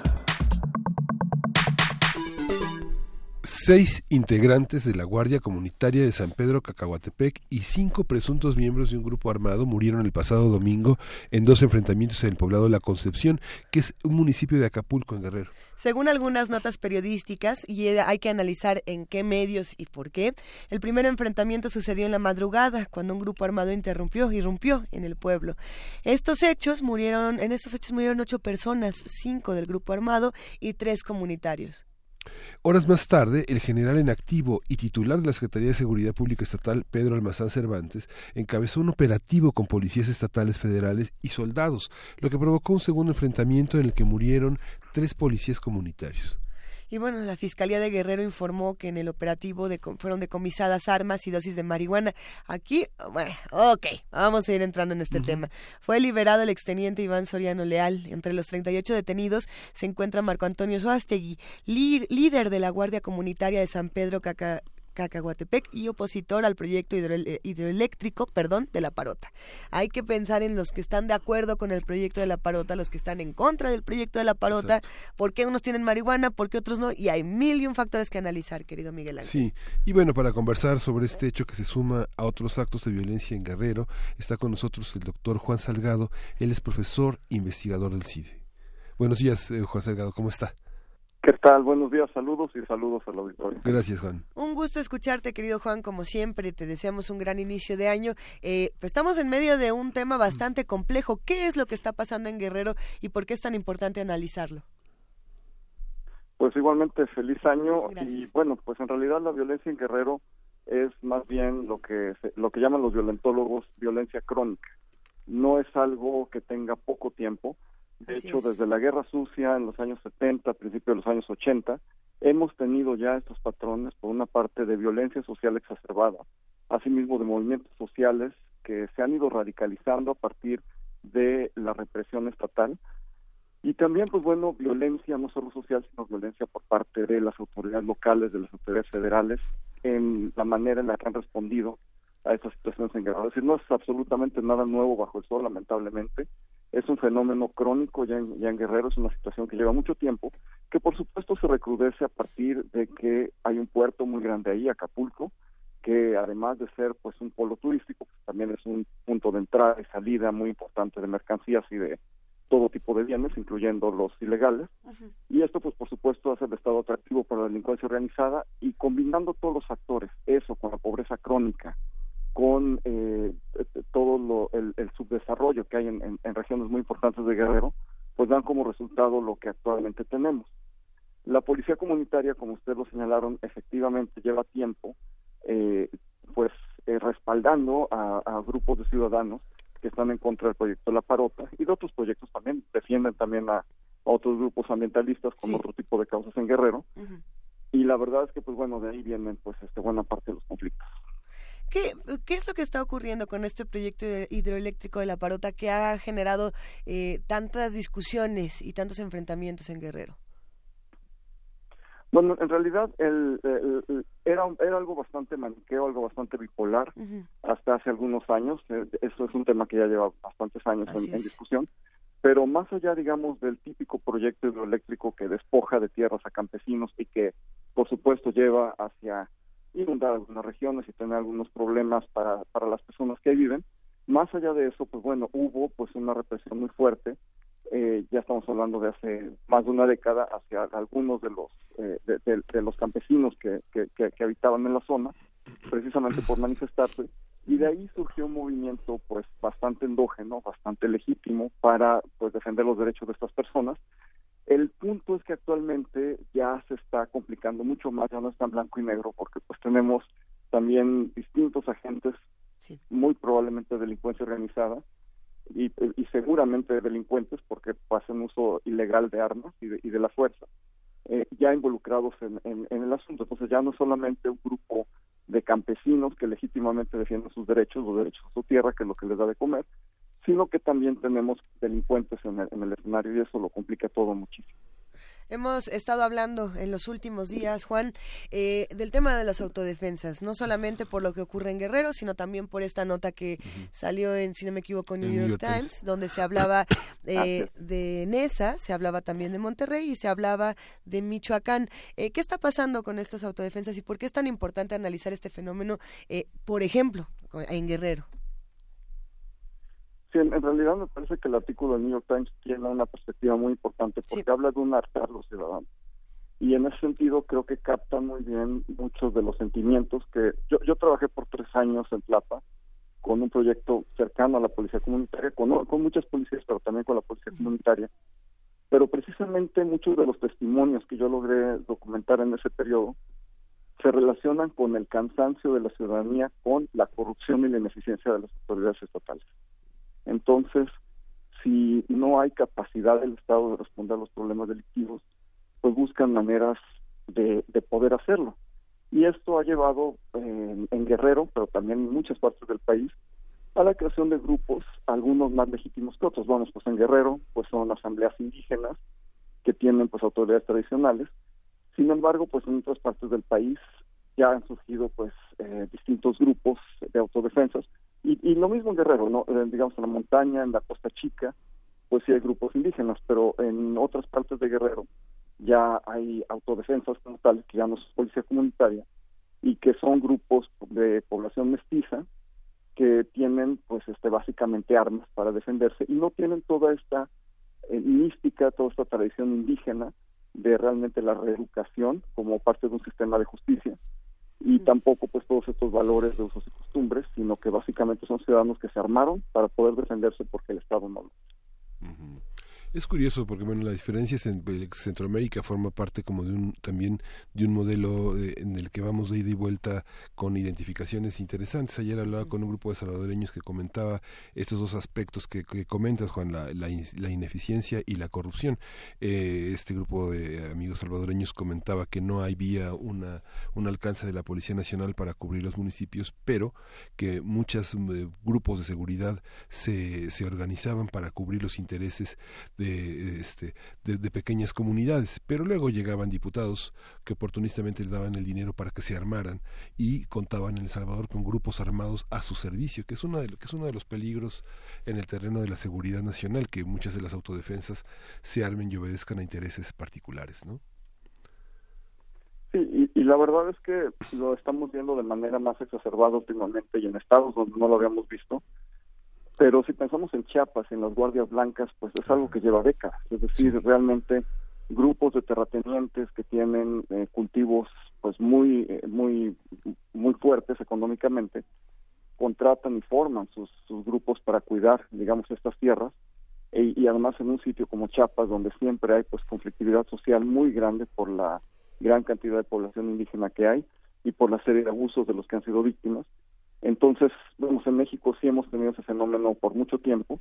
En El Salvador, pues bueno, están actualmente en una situación en la cual es muy, en efecto, muy similar a México, porque, pues bueno, primero declararon una tregua con las con las maras, después vino un periodo de mucha represión, de, de mano súper dura, como le llamo, y finalmente, pues ha habido un esfuerzo por generar, sobre todo con mucho apoyo de Estados Unidos, políticas de prevención social de la violencia, pero ha sido medio esquizofrénico, es decir, primero llegan a golpear duro a las comunidades persiguiendo a las maras, y posteriormente el Ministerio del Interior, después llega el Ministerio de, de eh, de, de, de, previsión social para darles recursos para prevenir el delito. Entonces, se parece mucho a México, curiosamente. Repetimos las recetas y las repetimos más. A ver, eh, vámonos a algunas particularidades precisamente de este caso de, Guerrero, de este caso de Acapulco. ¿Qué, qué pasa con, con Héctor Astudillo? ¿Qué, de entrada, ¿qué es lo que informa Héctor Astudillo? ¿Qué es lo que se dice? Eh, hay muchas críticas, mucho descontento con esta liberación de Iván Soriano Leal y con la detención de precisamente los autodefensas, a quienes después se les dice que todos llevaban, o que por lo menos se llevaban dosis de marihuana. ¿Qué fue lo que pasa ahí y, cuál es la respuesta de Héctor Astudillo frente a todo esto? Bueno, la, verdad es que aquí hay una historia muy sensible en Guerrero de presos políticos. Entonces, siempre que se haga una detención, y en eso tiene mucho razón la Comisión Nacional de los Derechos Humanos, en hacer por lo pronto un señalamiento y espero que venga ya de manera más fuerte y, contundente con recomendaciones y además con eh, un estudio a fondo que merece esto.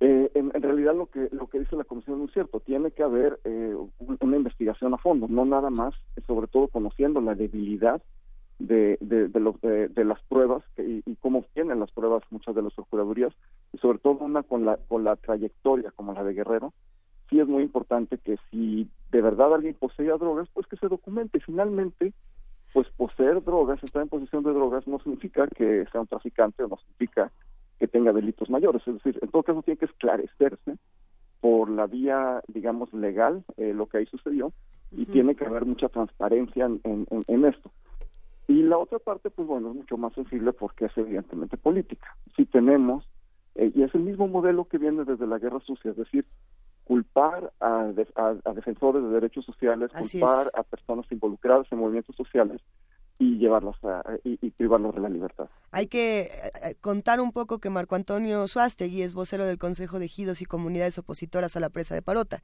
Justamente por eso es el, gran escándalo. Hay muchos lugares donde se están intentando eh, recaudar firmas y buscar acciones distintas para su liberación. Eh, ¿Qué es lo que se dice, por ejemplo, de Iván Soriano Leal, en contraste con lo que se dice Marco Antonio Suástegui?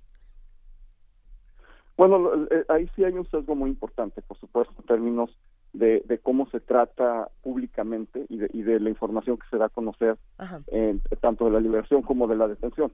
Creo que estamos en un caso en el cual pues es, eh, están configurándose para empezar un ataque a un periodista que, que, que fue que, es algo que siempre tiene que tiene que, estar muy claro que, que, que, lo hubo y que se tiene que eh, ir hasta el fondo de lo que sucedió en términos de investigación.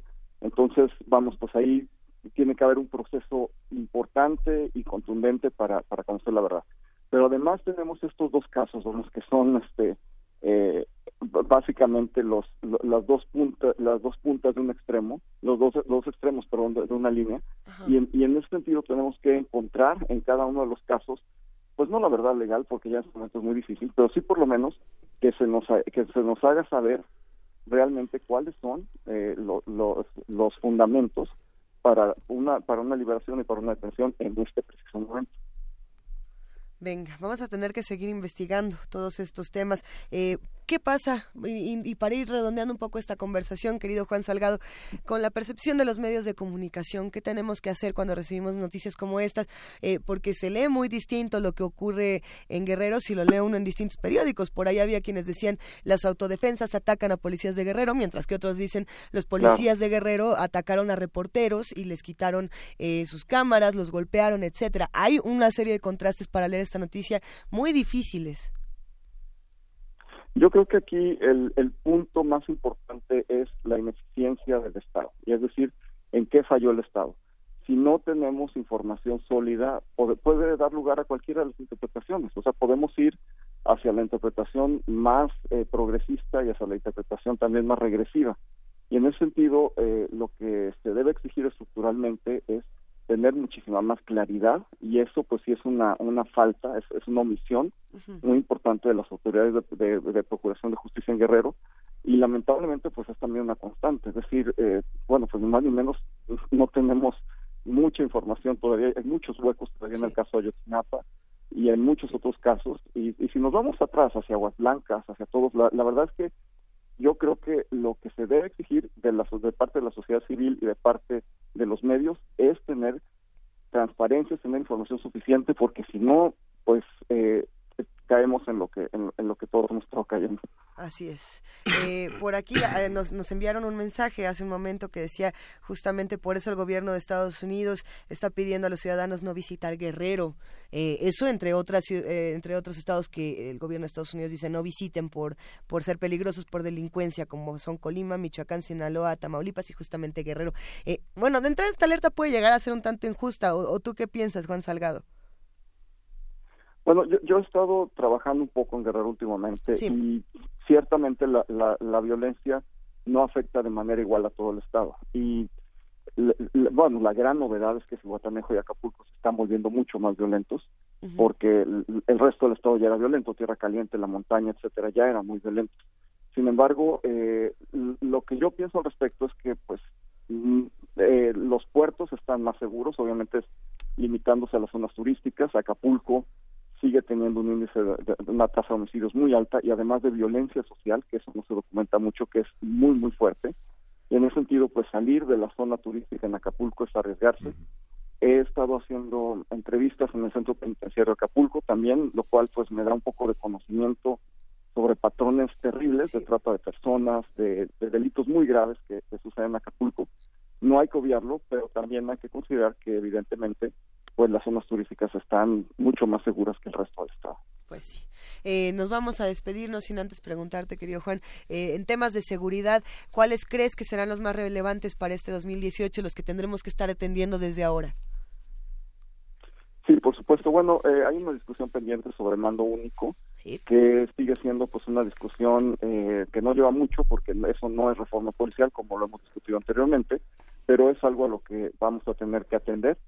Eh, asimismo, pues bueno, viene todavía la presentación de una acción de constitucionalidad a la Ley de Seguridad Interior, que me parece que es lo que debe ser. Entonces, este, pues ahí vamos a tener a un actor muy importante, que es el Poder Judicial, pronunciándose sobre la constitucionalidad de las reformas normativas que se, que se proponen. Y eso es algo que, que sí requiere mucho seguimiento porque realmente pues vamos a llevar hasta la Suprema Corte pues una discusión de seguridad que es muy importante y de relación cívico-militar en tiempos que supuestamente son de paz, que los militares no tendrían que estar sobre sus cuarteles. Entonces, la verdad es que a esos dos temas, por lo pronto, creo que tenemos que atender. Y la violencia social. Que no olvidemos que todo esto que estamos viendo en los, en los medios día tras día, en términos de violencia en los asaltos, de violencia en, eh, en las carreteras, en la mayor parte de los espacios públicos en el país, no es normal no, no debemos normalizarlo, debemos seguirle poniendo atención y es algo que, que, nos debe alertar para el 2018. Te agradecemos muchísimo, Juan Salgado, profesor investigador del CIDE. Te mandamos un gran abrazo y hablamos muy pronto, sin duda. Claro que sí, con mucho gusto. Hasta luego. Hasta luego. Nos despedimos de esta conversación escuchando un poco más de música. Sí, vamos a escuchar Monsieur Perinet, Tu m'as promis, de Tu m'as promis. Ah, qué bonito. Pero se escribe Tu m'as promis, como si fuera chido.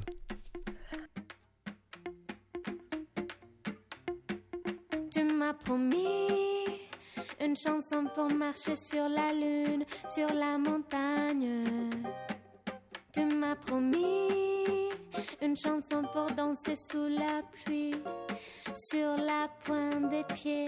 Une chanson qui m'accompagne pour jamais te quitter. Une chanson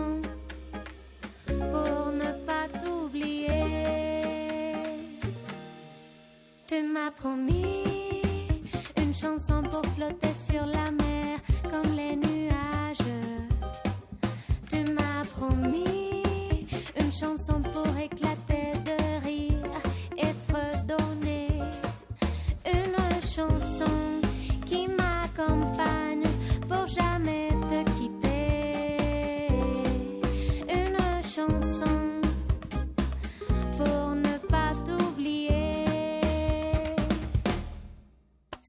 tu amor de madrugada y ver el cielo en tu mirada, sentir tu amor de madrugada y ver el cielo en tu mirada. Tu m'as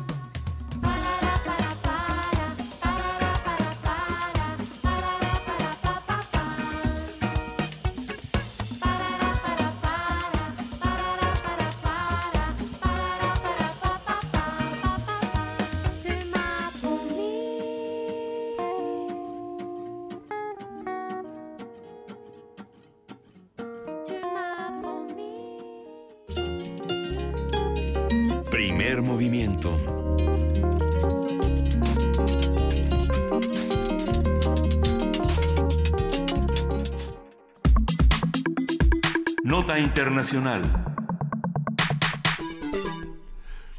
Un juez federal falló en contra de la decisión del presidente Donald Trump de cancelar el programa DAC. La orden señala que el gobierno federal debe mantener la acción diferida de 2012, que protege a unos 800.000 jóvenes indocumentados conocidos como Dreamers de la deportación, en los mismos términos que estaba antes de que fuera cancelado en el mes de septiembre por la administración de Trump. La decisión del juez indica que el programa debe continuar vigente mientras sigue la revisión de una demanda presentada en noviembre por la Universidad de California, algunos estados y ciudades de Estados Unidos. Ayer miércoles el presidente Donald Trump calificó como injusto, bueno, al sistema judicial de Estados Unidos, mientras que la portavoz de la Casa Blanca consideró que la orden del juez es indignante. Eso es lo que ellos consideran. Sí, vamos a conversar sobre este fallo judicial, lo que implica sus repercusiones y para ello está con nosotros Leticia Calderón Chelius. Ella es investigadora del Instituto Mora.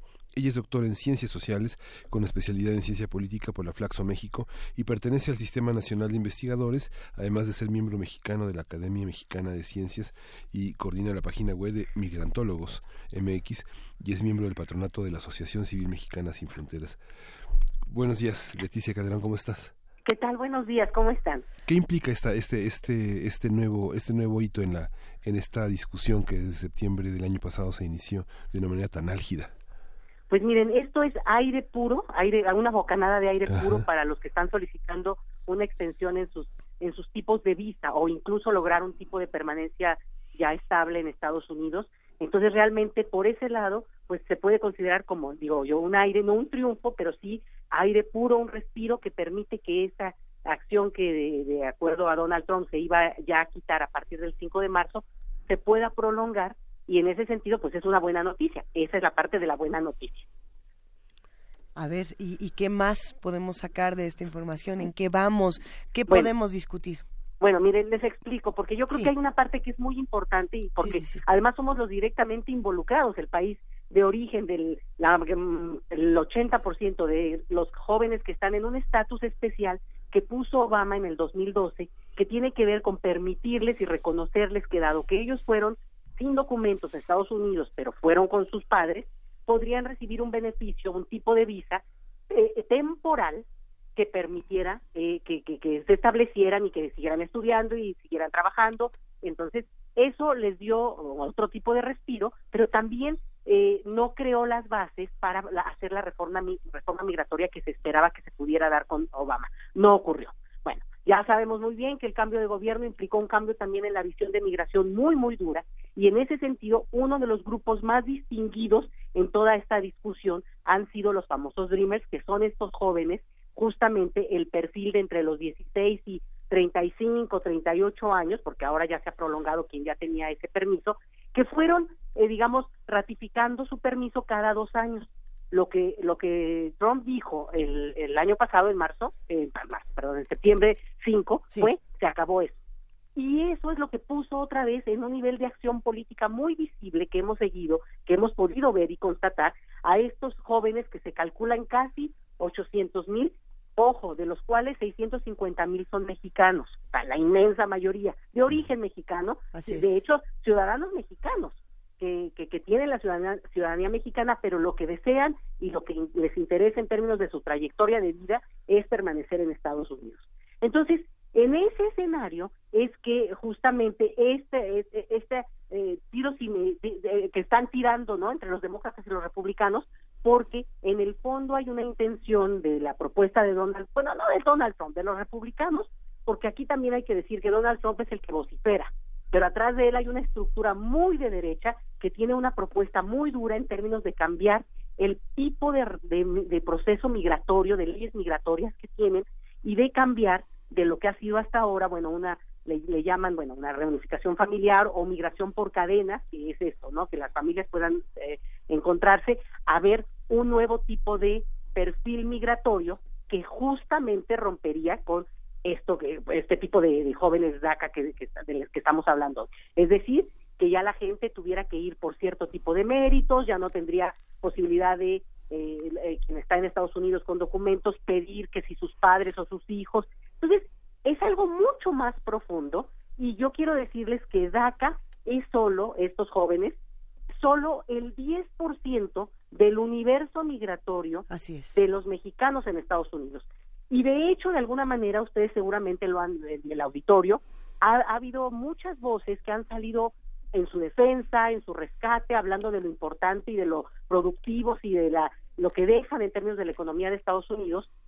Y eso hace que políticamente se vuelvan rehenes de esto, de quienes están peleando, pero realmente es, en términos numéricos, el menor número de verdad que de un universo inmenso que no estamos viendo al centrarnos solo en DACA, que obviamente en este momento es la nota.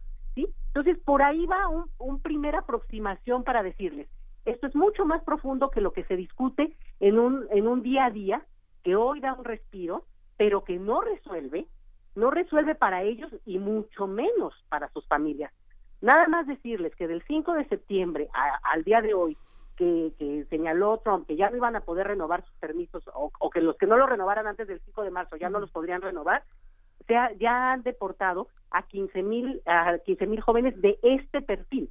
No les estoy diciendo de otro tipo de perfil, trabajadores de sin este sin estas características que tenían estudios o que están estudiando en Estados Unidos o son parte de la milicia estadounidense. No, eh, son este perfil los que han retornado, no necesariamente solo a México, pero son la mayoría. Entonces estamos hablando de que realmente tiene un impacto y lo ha tenido y aunque hoy se, se detenga la decisión de seguir deportando a, este perfil de jóvenes, si no cuentan con los papeles o no los pueden renovar, eso no quiere decir que este impacto no está aquí con nosotros y está viviendo con nosotros desde hace varios años, pero principalmente a partir de esto, el 5 de, septiembre que Trump anunció.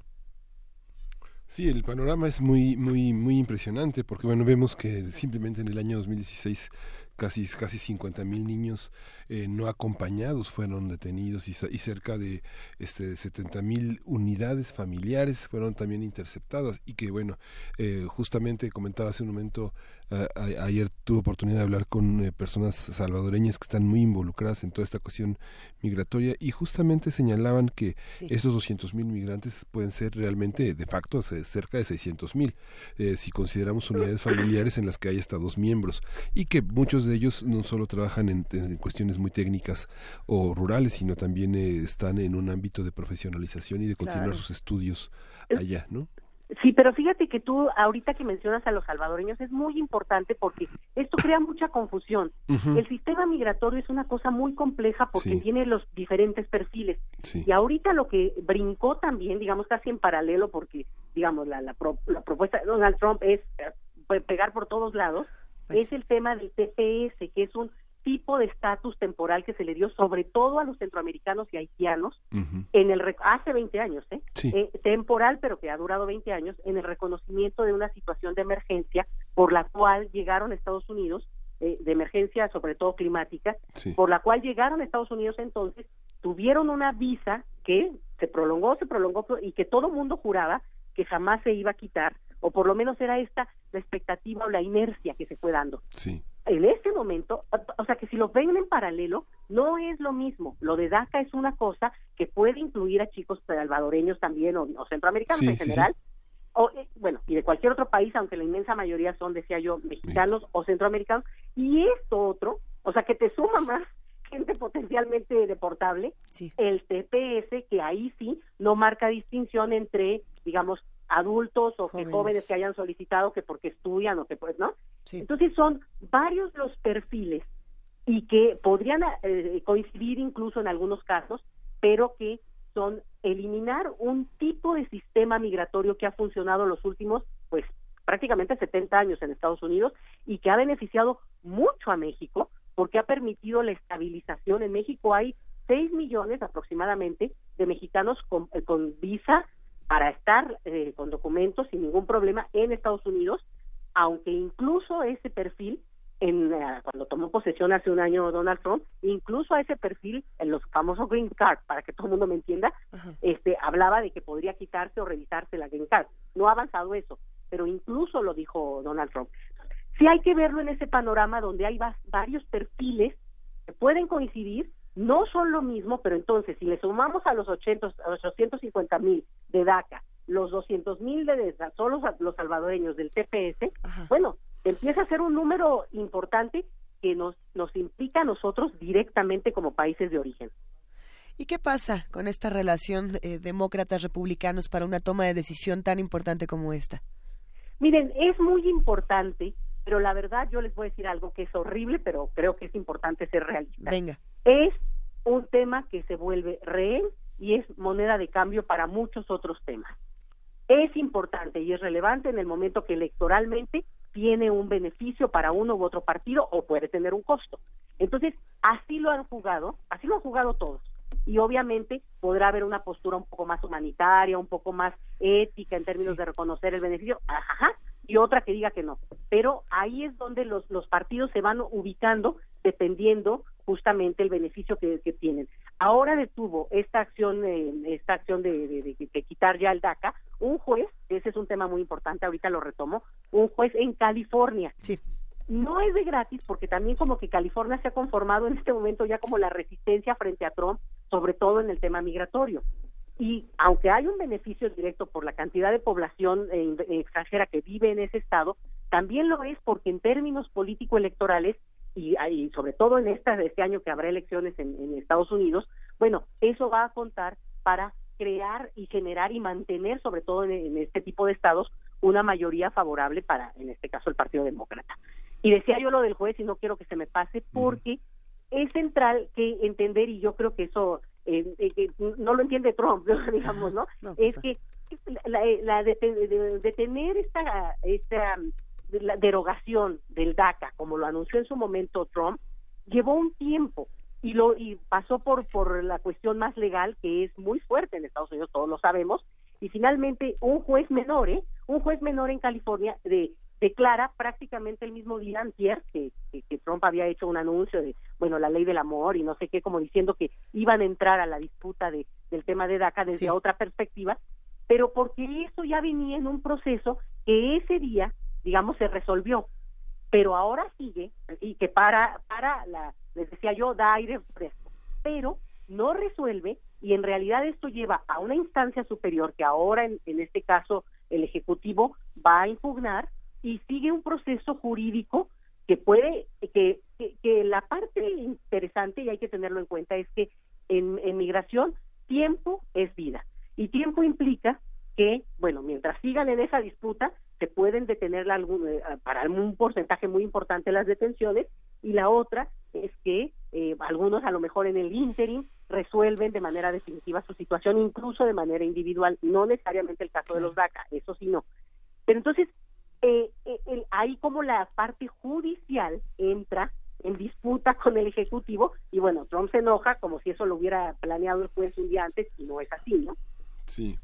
Y parte de esas cosas horribles que se dice, doctora, es esta, esta tradición de, xenofobia. Digo, en, recuerdo en 1868 se firma un convenio para permitir que los inmigrantes chinos lleguen a trabajar y 20 años después, 20 años después de renovar los permisos, eh, se, se, impide eh, la, la, llegada de chinos, que es otro tema que ahora que menciona California y que San Francisco es uno de los grandes bastiones de la cultura china en, en artes, en eh, artes marciales, en, en este, en la medicina tradicional, en la artesanía, es uno, también es otro de los bastiones de resistencia importantes en los cuales hay muchísimos mexicanos.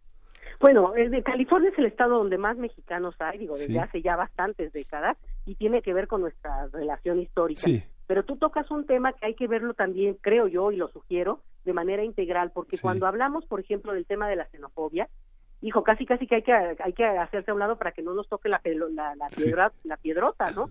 porque justamente en ese proceso que tú mencionas de la migración china, México es un país que recibe, aparte de en el siglo XIX, ya me fui para allá, pero parte de esa diáspora, pero después es, hay un trato vil y descarado y asesino en nuestro país contra esa comunidad. Entonces, es muy duro porque los procesos que se van dando y que nosotros observamos mucho en Estados Unidos, de repente, y lo quiero decir también, tienen un nivel de debate público y conocimiento de la sociedad, obvio, porque la, cantidad de población extranjera que vive en su país, que ha alimentado esa economía, que la ha enriquecido, pues es muy, muy clara y muy visible. Pero la contraparte mexicana se ha beneficiado también muchísimo de esta ambigüedad legislativa que ha permitido que un, un sistema, un mercado laboral, ¿no? No, no documentado, pues enriquezca a ese, a ese propio mercado. Entonces, también nosotros somos parte de esa, no somos rehenes, quiero decir México, gobierno mexicano, sociedad mexicana, sino en cierta parte cómplices, porque por mucho tiempo no se discutió este tema en México, porque pues era benéfico y porque acá lo que se, se, aplaude es el envío de remesas, si suben o si bajan, si suben o si bajan. Apenas empezó a importar el retorno masivo de nuestros connacionales y bueno, obviamente esto nos pone los pelos de punta porque sí implica un retorno y decía yo, si fuera el caso, vamos a ponernos, que, digo, esto está, esto vaya para largo, eh, agárrense, pero vamos que 650 mil personas regresaran altamente escolarizados o por lo menos con una escolaridad mayor que la del promedio de México. Bueno, ese es un perfil, pero si lo, suman a todo el universo, estaríamos hablando de prácticamente unos 5 o 6 millones de mexicanos que, que podrían, que son deportables a su país de origen, y frente a lo cual, bueno, es un escenario que sí se ha hablado mucho, sí lo hemos comentado y previsto, pero no tenemos plan A, plan B y plan C que tendríamos que tener. Entonces sí es, sí nos impacta mucho este tipo de discusiones y nos hace así, ah, por esa misma razón, parte de la discusión obligada.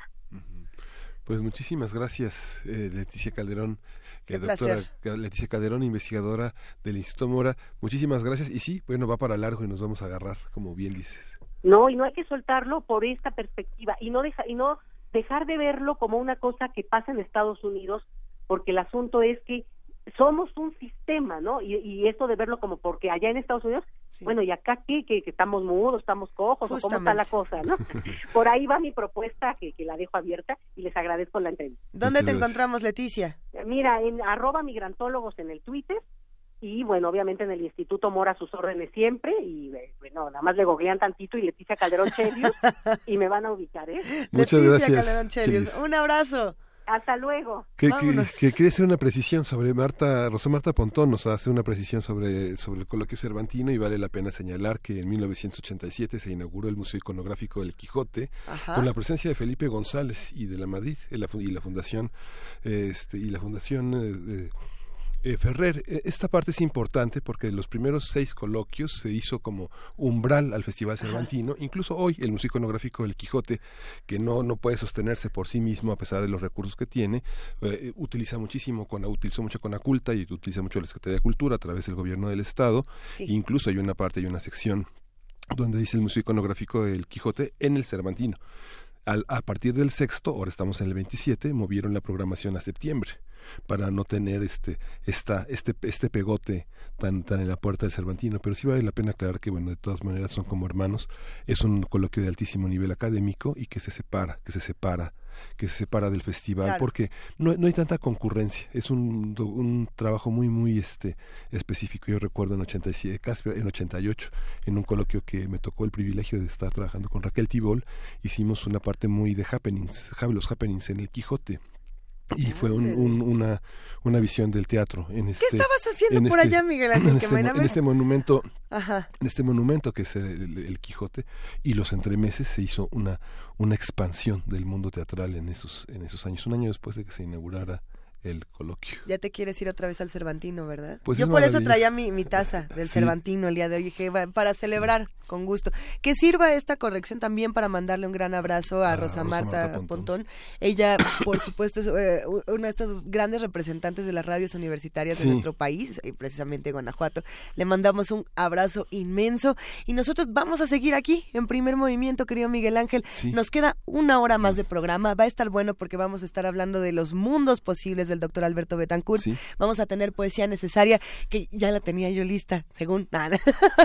Ahora les contaremos un poquito más. Estamos en arroba P Movimiento, diagonal, primer movimiento UNAM, y el teléfono 55 36 43 39. Gracias por hacer comunidad con nosotros. Vamos a una pausa.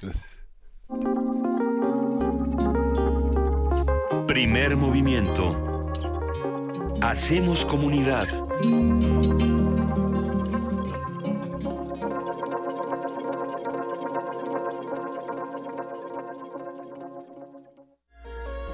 Puedes encender la cámara, grabarte diciendo lo primero que se te ocurra y subirlo a internet. O puedes hacerlo bien. Radio UNAM te invita a construir tu propio espacio de expresión en la red con el taller Videoblogging, el poder de los influencers, impartido por Alejandro Valdés Barrientos. Aprende a llevar tu idea a un guion y a traducirla en video. Inicia el jueves 8 de febrero. Inscripciones, costos y descuentos al 5623-3273. Nuevos medios de comunicación para nuevas opiniones. Radio UNAM, Experiencia Sonora.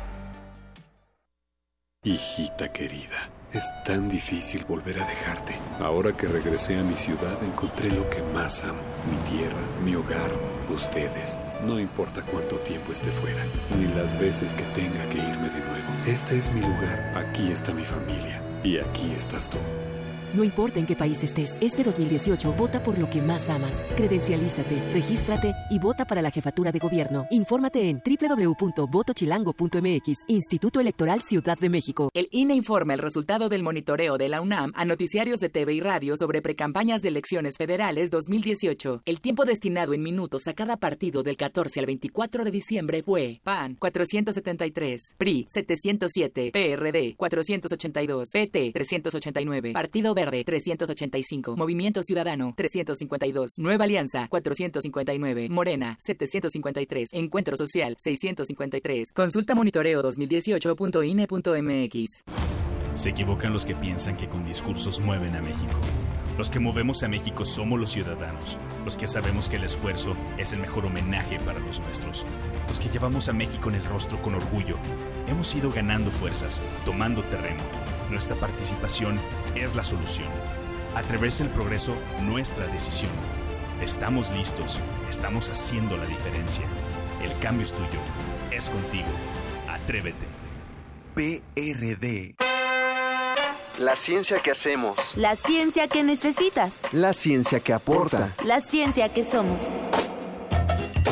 La ciencia que somos. Iberoamérica al aire. Una coproducción del Instituto Latinoamericano de la Comunicación Educativa, la Dirección General de Divulgación de la Ciencia y Radio UNAM. Mesas de debate, reportajes, noticias, entrevistas, efemérides y mucho más podrás escuchar todos los viernes a las 10 y media de la mañana. 96.1 de FM. Retransmisión domingos a las 9 y media de la mañana por el 860 de AM. Radio UNAM. Experiencia sonora.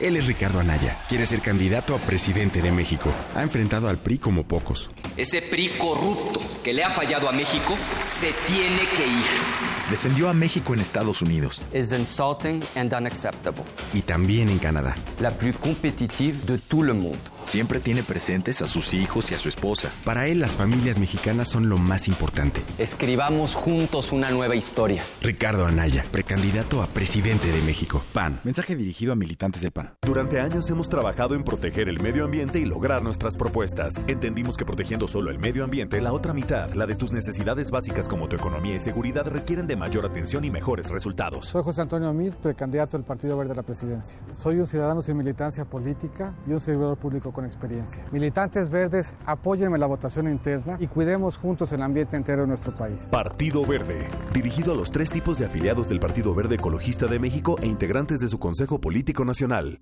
En 20 años los servicios han empeorado. Antes la seguridad nunca fue un problema. El gobierno no le ha invertido al transporte público. En los últimos seis meses, cuatro asaltos al puesto. Se os ve cómo están las calles. El tráfico ha empeorado horrible. En los últimos 20 años, todo cambió. Yo siento lo mismo que tú. Ya basta. Es hora de que esta ciudad grande se convierta en una gran ciudad. Soy Miquel Arriola y si ustedes quieren, yo puedo. Si nosotros queremos, Miquel puede. Mensaje dirigido a los integrantes de la Convención de Delegados del PRI. La creencia dicta que cualquier conjuro o maldición ejecutado después del atardecer aumenta su fuerza conforme se acerca a la medianoche. Para aumentar su sonido, Carpe Noctem. Sintonízalo ahora los viernes a las 0 horas por el 96.1 de FM. La noche es la mitad de la vida y es la mejor mitad. Radio 1.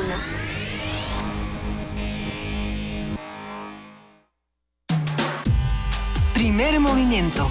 Podcast y transmisión en directo en www.radio.unam.mx.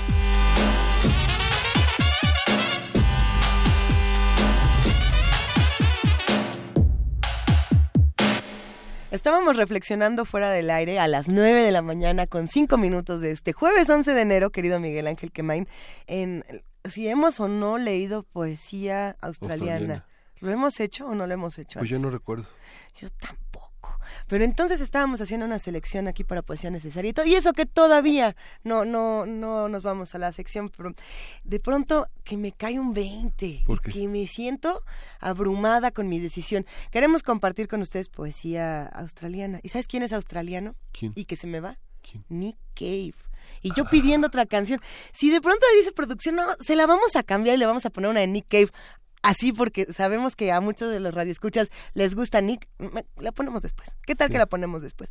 Pero vamos arrancando este programa, nos queda todavía una hora y vamos a estar hablando de poesía australiana, vamos a estar hablando eh, de los discursos de los de los altos políticos, de los altos presidentes, de los altos mandatarios y líderes del mundo. Va a estar bueno. Cada año el doctor Alberto Betancourt se avienta esta, esta reflexión cada vez que inicia un, año nuevo con nosotros y yo estoy muy emocionada de ver qué es lo que va a ocurrir. Son esos mandatarios y figuras públicas que hacen sus mini encíclicas para desearnos feliz año y en realidad son advertencias y ¿no? Y, este, Advertencias que no amenazas, que sí amenazas, que vamos viendo. Por lo pronto, arranquemos con poesía necesaria y seguimos por aquí.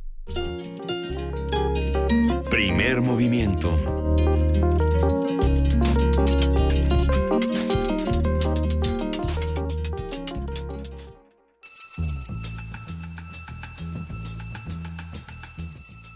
Es hora de poesía necesaria.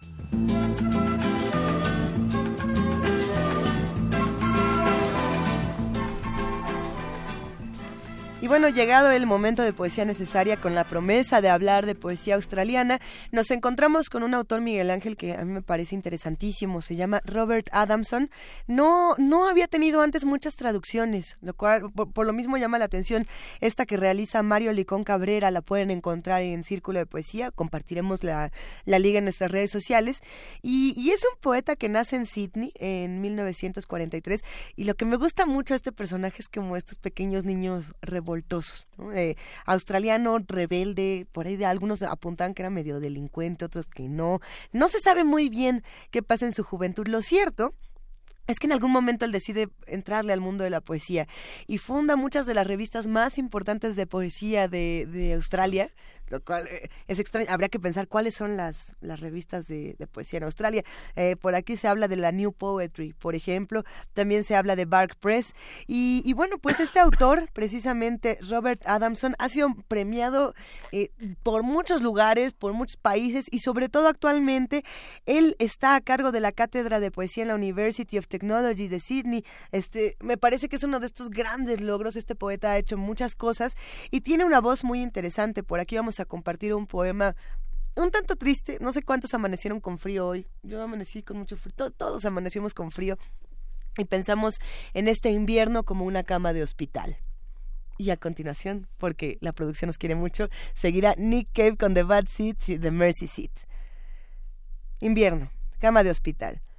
La memoria era un cuarto al que llegué a través de un largo corredor, aterrado por las blancas drogas de la pena.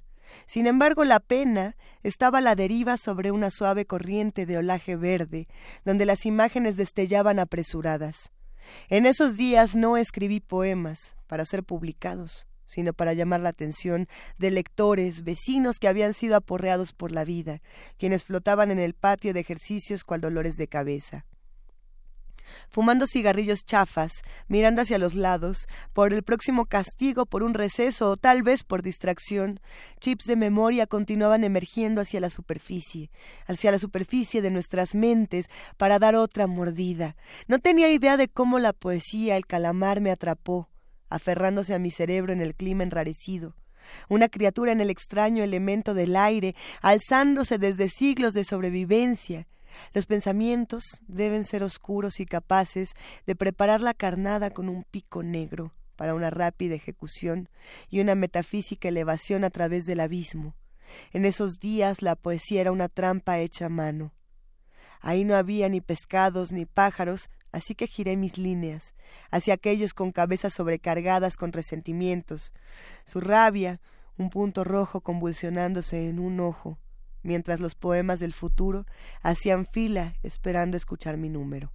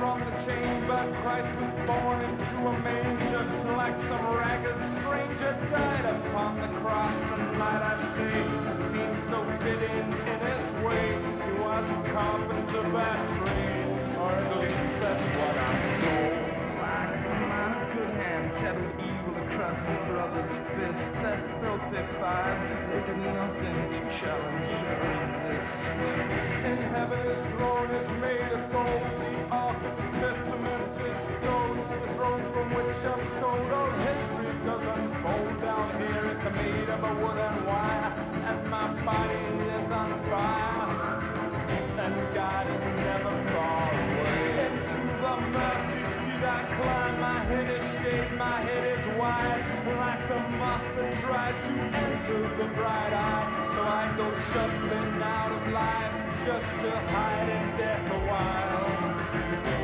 Anyway, I never lie. Killing is called evil. Where's a wedding band that's good? Tis a long suffering shackle, coloring all that devil. And the mercy seat is a burning, and I think my head is glowing. In a way, hoping to be done with all this weighing up of truth. And eye for an eye and a tooth for a tooth, and I've got nothing left to lose. And I'm not afraid to die. And the mercy seat is waiting, and I think my head is burning.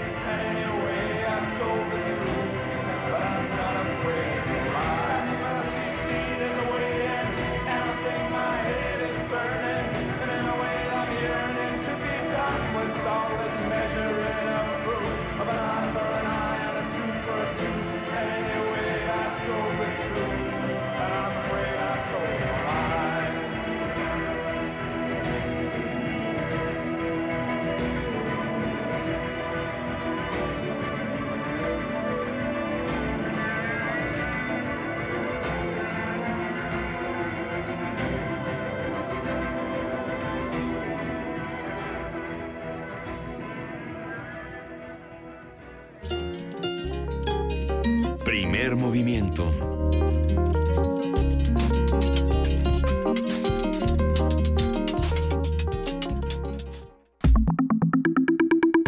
La mesa del día.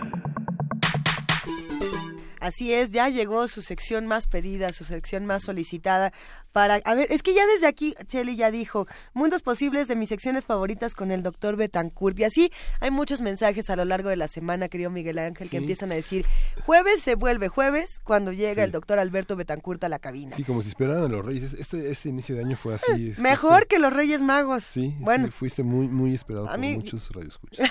Sí, de verdad. Le pedimos a los Reyes que nos traiga todos los jueves al doctor Alberto Betancourt. Ustedes lo saben, doctor en Historia, profesor de la Facultad de Filosofía y Letras de la UNAM, eh, coordinador del Observatorio del G20 de la misma facultad, querido amigo y familia de este espacio. ¿Cómo estás, querido Querida Alberto Luisa, querido Miguel Ángel, amigos del auditorio, ¿Cómo te hacen cariñitos, eh? Te apapachan, Sí. eso se siente muy bien. se siente muy bien. La verdad es que es que el radio tiene tiene su chiste, no tiene su encanto, su magia, creo que sería la Sí. palabra apropiada. Y parte de su magia es que realmente el ciclo se cierra, porque pues ya lo ya lo he mencionado aquí, es un acto de fe hacer radio, ¿no? Tú hablas y no sabes, es como estar hablando en Oventica entre la niebla, ¿no? No sabes si hay alguien del otro lado. Y cuando de pronto escuchas una réplica y te das cuenta que, que algo de lo que Sí. dijiste cayó en un oído receptivo, ya sea para, por una interpelación, por un cuestionamiento, por una muestra de afecto, que es normalmente el caso, ahí es como cuando te das cuenta que se cumplió la comunión prometida radiofónica, digamos. ¿No? Sí, Que la realmente continuidad de la conversación. Lo que no, lo que no tiene a veces eh, respuesta o lo que nos deja a muchos con muchas interrogantes y decimos, bueno, ¿a quién le están hablando estas personas? Más allá de lo que nosotros hagamos en, en la radio, eh, lo que hacen de pronto los líderes del mundo, uno los escucha en estos discursos, querido Alberto Betancourt, y dice, yo no sé con quién estaba hablando este sujeto, cuando de pronto habla Trump, cuando de pronto habla eh, Macron, cuando hablan muchos de nuestros líderes y decimos, ah, no, pues, ¿con, quién estás buscando interlocución? No sé si por ahí vamos a irnos esta mañana.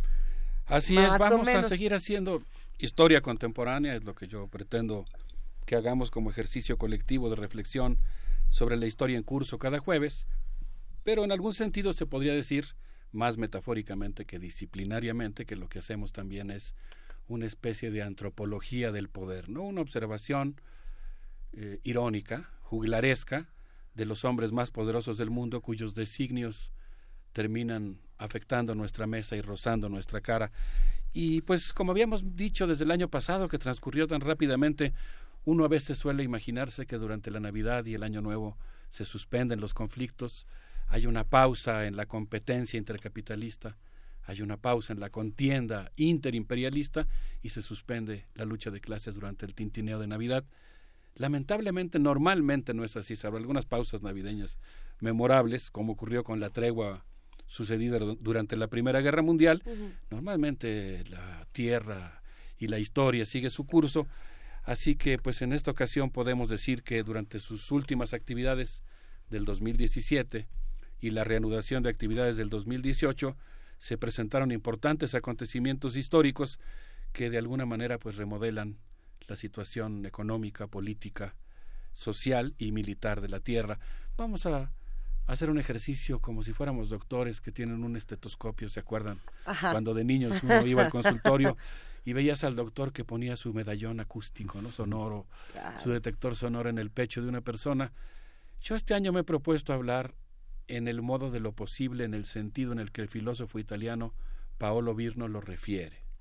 Es decir, no tener la actitud de quien va a decir cómo es el mundo, sí con la pretensión de que sea un discurso riguroso, pero más bien pensando cómo que el mundo tal vez sea como uno lo dice, digamos, más como quien está formulando una hipótesis. Y esa hipótesis la he construido en esta ocasión, colocando cuatro medallones acústicos en el mundo, en el interior de los palacios de poder de los Estados Unidos, la India, China y la oficina enigmática y poderosa del Fondo Monetario Internacional. Así que vamos a asomarnos a los sonidos que provienen de ese lugar. El, primero de estos eh, lugares, la Casa Blanca, a la hora de que uno acerca este medallón del estetoscopio a su interior, uno escucha los gruñidos del Minotauro global los gruñidos de una bestia que está devorando los recursos del planeta y que exige mayores tributos. El fascismo social que llevó a la presidencia a Donald Trump, esta corriente política que existe en el subsuelo de la sociedad estadounidense, hizo que su gobierno aprobara a finales del año una reforma fiscal que, según lo ha calificado la prensa del mundo y particularmente el diario Liberación de Francia, provocará un maremoto de capitales en todo el mundo. La reforma fiscal, que básicamente reduce impuestos, incrementará el déficit eh, presupuestal del gobierno de los Estados Unidos, ayudará a aumentar también el déficit comercial de los Estados Unidos y lo que va a provocar muy probablemente es un flujo de capitales que van a viajar hacia ese país y que seguirán reproduciendo este modelo que Varoufakis ha llamado el Minotauro global, el crecimiento de la economía planetaria a partir del endeudamiento de la economía estadounidense. De tal suerte que, pues, en términos de economía, esto va a tener muchos efectos en el mundo. Incluso el actual secretario de Hacienda y Crédito Público de México, José Antonio Anaya, quien en el momento en el que asumió posesión nosotros decíamos va a tener el enorme reto de defender la moneda mexicana en los próximos meses, la está viendo muy difícil y él mismo tuvo que decir que la reforma fiscal eh, en Estados Unidos representa un reto que podría eh, afectar seriamente al peso mexicano, así que el peso tiembla y el Minotauro global profiere sus gruñidos, pero pasaron muchas cosas más en la Casa Blanca. Eh, una de ellas es que, además de esto, Trump firmó una ley llamada HR 2810, HR 2810, que es, un, es la ley mediante la cual se aprueba el presupuesto de la defensa del gobierno norteamericano. Es todo un acontecimiento la firma de esta ley porque es el presupuesto más alto en gasto militar que ha aprobado los Estados Unidos en los últimos 15 años. Desde los tiempos de Ronald Reagan, Estados Unidos no gastaba tanto dinero en armamento como va a gastar este año. Eso quiere decir que en el contexto de la retracción del poder mundial de los Estados Unidos, hay muchos analistas, hemos mencionado el caso de un grupo de estudiosos de Claxo, por ejemplo, que plantean que Estados Unidos está perdiendo la fuerza económica para poder sostener su poderío militar en el mundo. Estados Unidos tiene dos mil bases militares en el mundo. Para mantener ese aparato militar se requiere una economía con la que ya no cuenta Estados Unidos. Mm. Entonces va a recortar su gasto público, va a recortar el gasto que se invierte en beneficios directos a la población, sobre todo la más desfavorecida, pero va a aumentar su gasto militar. Eh, de tal suerte que, bueno, pues es un acontecimiento que me parece muy importante. Eh, Sara Sanders, la vocera de prensa, tú te imaginarás, Miguel Ángel, ¿no? Lo que significa ser vocero de prensa de la Casa Blanca, salió en su actitud eh, beligerante a su primera conferencia de prensa. Yo la considero a ella como la, eh, los periodistas norteamericanos hablaban de las mamá oso republicanas, ¿no? estas eh, mujeres conservadoras extraordinariamente agresivas que parece que te acercaste a su cachorro y salen con todo a defenderlo, aunque lo que en este caso salen a defender no es algo eh, maternal, sino que es el, conjunto de privilegios y la visión conservadora del mundo que tienen. Sarah Sanders anunció un tercer elemento que configura la política de la Casa Blanca, el apoyo norteamericano a las manifestaciones de descontento popular, que más allá de que habría que analizarlas, sino no, no porque las apoye el gobierno norteamericano son ilegítimas o es la única causa que explica lo que está ocurriendo en Irán, pero ahora que estamos hablando de la política exterior estadounidense, sí resulta extraordinariamente significativo que un tercer designio imperial de la Casa Blanca consistirá en apoyar abierta y públicamente la desestabilización del gobierno iraní, es decir, eh, agudizar las condiciones de tensión y de conflicto que existe en el Medio Oriente. Eh, entonces, bueno, pues hubo muchas actividades. Finalmente, para terminar esta postal navideña sobre la Casa Blanca, yo quisiera decir que eh, ustedes recordarán que Michelle Obama acostumbraba a instalarse en el NORAD, en el centro de comando del, eh, de la Fuerza Aérea Norteamericana, y desde ahí hacía una pantomima en la que hablaba de que Santa Claus se encontraba en diferentes puntos del planeta repartiendo juguetes y le hablaban los niños y le contestaban. Melanie Trump más bien hizo gala de su eh, carrera como modelo, eh, montó una exposición sobre la historia de la Navidad en la Casa Blanca. Hay algunas cosas interesantes ahí, por ejemplo, en general yo diría que, que tiende más a lo cursi, pero hay algunas cosas interesantes, por ejemplo, una de las salas de la Casa Blanca, no sé si la sala china, en la que están las ediciones que utilizaba Teodoro Roosevelt para leer el famoso cuento de Navidad de Charles Dickens. E, esa parte me pareció interesante. Eh, localicé a un colega historiador que hace la historia de la Casa Blanca, espero próximamente entrar en contacto con él. Me pareció interesante hacer la historia de los recovecos y los pasillos de la Casa Blanca. Pero mientras Melanie Trump eh, tintineaba las campanitas de Navidad, entregó tablets a los visitantes de la Casa Blanca para que le mandaran mensajes a los combatientes estadounidenses que se encuentran peleando por la libertad, comillas, en todo el mundo. Hay muchos lugares donde los soldados estadounidenses están peleando. Uno de ellos es Afganistán. El vicepresidente de Estados Unidos, Mike Pence, estuvo en Bagram, donde recientemente murieron en combate algunos soldados norteamericanos. Y yo estaba leyendo algo que pues realmente me pareció impresionante. Llevamos la guerra de los 15 años de Afganistán. La guerra de Afganistán tiene 15 años y no ha podido terminar, aunque haya dejado de estar en los reflectores de la prensa internacional. Y en esa guerra han perdido la vida 2.038 estadounidenses, pero junto con ellos han perdido la vida alrededor de 140.000 personas. 140.000, la mayoría de los cuales son civiles afganos, así que pues me pareció verdaderamente paradójico que como mensaje de Navidad se entregaran tabletas para quienes están en guerra. Esta sería una primera postal, no sé qué les parece. Es una postal difícil de digerir, eh, sin embargo no me parece nada ajeno a lo que está ocurriendo, no es como que nos sorprenda porque la realidad de Estados Unidos ha estado así desde todo el año pasado. ¿no? El problema es qué va a pasar en este 2018. Yo me lo pregunto, ahora qué proyecto se va a tener. Eh, hablábamos en la conversación anterior con la doctora Leticia Calderón eh, sobre el asunto de DACA, pero ese es uno de los tantísimos, Entonces, pues habrá que ver qué pasa en Estados Unidos. Está complejo el tema. Sí, los mexicanos tenemos la obligación de hacer un seguimiento muy puntual de la historia contemporánea de los Estados Unidos, aunque desde mi punto de vista, y ahí creo que se reduce el número de autores o investigadores que lo están haciendo, tiene que ser una perspectiva crítica y popular no una perspectiva condescendiente, pero bueno.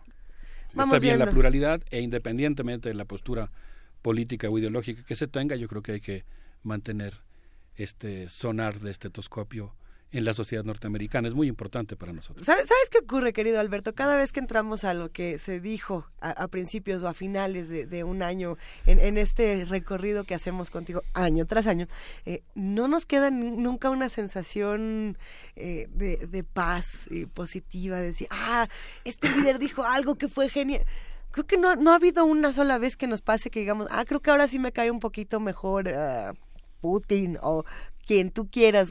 ¿Hay alguno de los líderes que tengas por ahí que nos deje tranquilos? No, ¿verdad?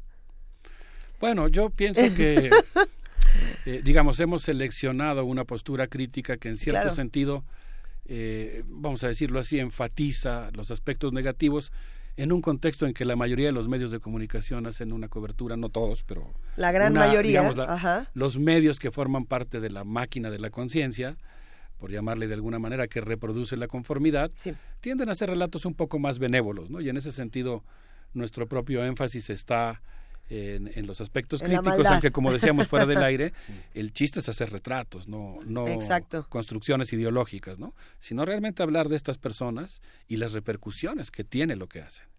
Y una de ellas de las que quisiera yo hablar es de Xi Jinping. Como hemos dicho aquí, gobierna 1.360 millones de personas. Oh, está completamente eh, activo, tratando de llenar los huecos y los vacíos de poder que está dejando la agresividad de la política exterior norteamericana. China se está preparando para ser la potencia hegemónica del mundo. Lo está haciendo con mucho sigilo. Nosotros vemos en las calles de muchos países del mundo la presencia demográfica de China. Hay un plus demográfico de población china que no encuentra acomodo de acuerdo a su capacitación, a sus aspiraciones en la propia China y está, está viniendo a ser la América. Sí. Hay muchos capitales chinos invertidos en el mundo y yo diría que para ser una potencia que está a punto de convertirse en la potencia que va a gobernar el mundo, si no hay una infección zombie o algún otro tipo de incidente que interrumpa el curso de las tendencias actuales, lo está haciendo con mucho sigilo. ¿Cuántas intervenciones militares hizo Estados Unidos para convertirse en la principal potencia del mundo? Sí. Muchísimas. En cambio, China lo está haciendo pues prácticamente de manera pacífica y pues, silenciosa, lo cual no quiere decir que tengan muchas consecuencias laborales, sociales y ambientales eh, este dominio chino. A mí me parece que China está eh, en, ese, en ese tipo de discusiones, nada más está viendo al mundo arder mientras se relaja, se acomoda los bracitos y dice, a ver si eh, las Coreas peleense, bueno, reconcíliense, bueno, a ver, Estados Unidos, sí, métete, porque ya están confiados en, lo que están haciendo, que es un proceso que tiene tantos años que desde mi punto de vista es irreversible, como bien lo dices, querido Alberto, a menos de que la invasión zombie o los murciélagos intergalácticos vengan, es lo que va a ocurrir. Sí, ahorita me acordé cuando recorría yo virtualmente los pasillos de la Casa Blanca y pensaba en escribir esta carta para mi colega, que pues seguramente en una de esas salas de la Casa Blanca fue en, eh, eh, ocurrió que Ronald Reagan le dijo a Mikhail Gorbachev que las dos potencias debían prepararse en caso de una invasión extraterrestre, lo cual dejó a Gorbachev completamente estupefacto. Y yo creo que efectivamente, a menos que haya una invasión extraterrestre o una infección zombie, es muy probable que China se convierta en la principal potencia mundial. Ahora, ¿Xi Jinping es un buen líder? O, está haciendo las cosas como tendría que hacerlas? Xi Jinping es el animal político más grande del mundo en términos demográficos. Gobierna una sociedad gigantesca con un conjunto de tensiones y yo creo que es una figura extraordinariamente interesante. Quisiera mencionar brevemente qué es lo que dijo en su discurso.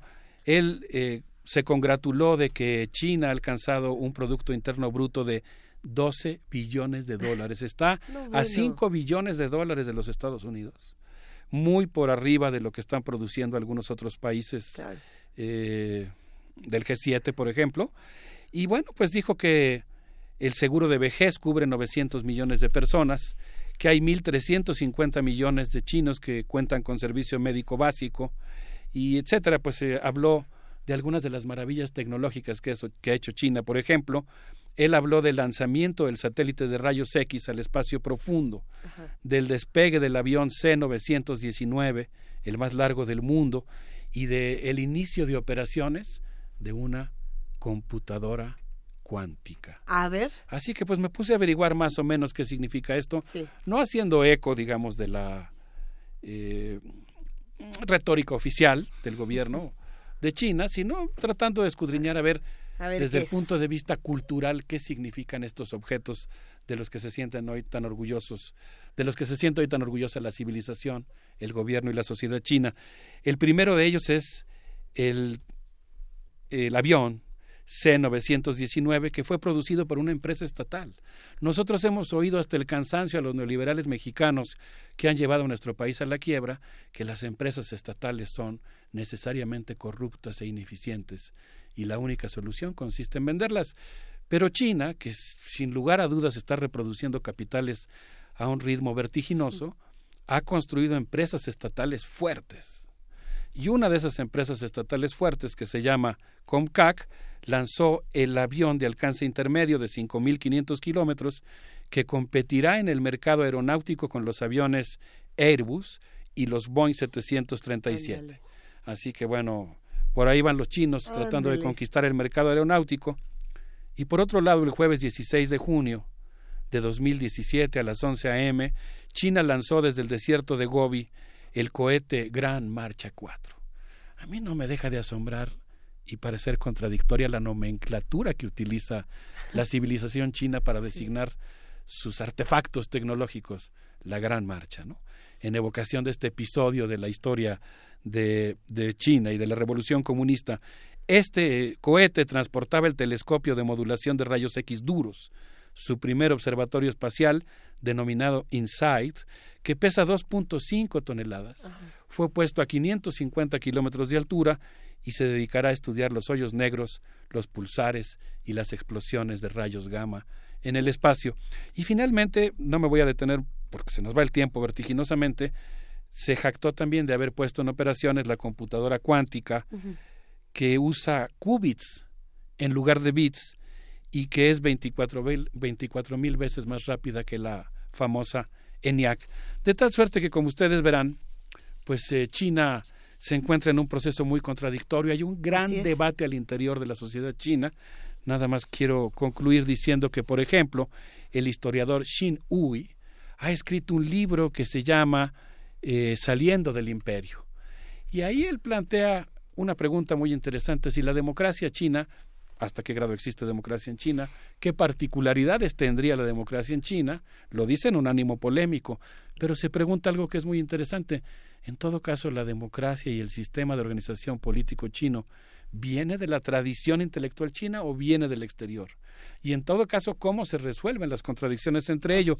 Su libro fue utilizado específicamente para polemizar con una serie de televisión que hablaba de Sun Yat-sen y era la visión oficial del gobierno. Entonces solamente quisiera decir que a pesar de su aparente monolitismo, la sociedad china está inmersa en una gran discusión. ¿Qué les parece si escuchamos a Lady C es, tocando una cosa que se llama Let Love Rule y regresamos para hablar de Narendra Modi y Cristian Lagarde?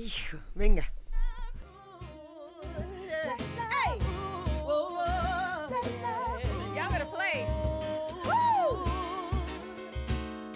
you leave me breathless before we touch. And I, and I, and I, I can't live without it. Close your eyes. Oh, let's make a moment.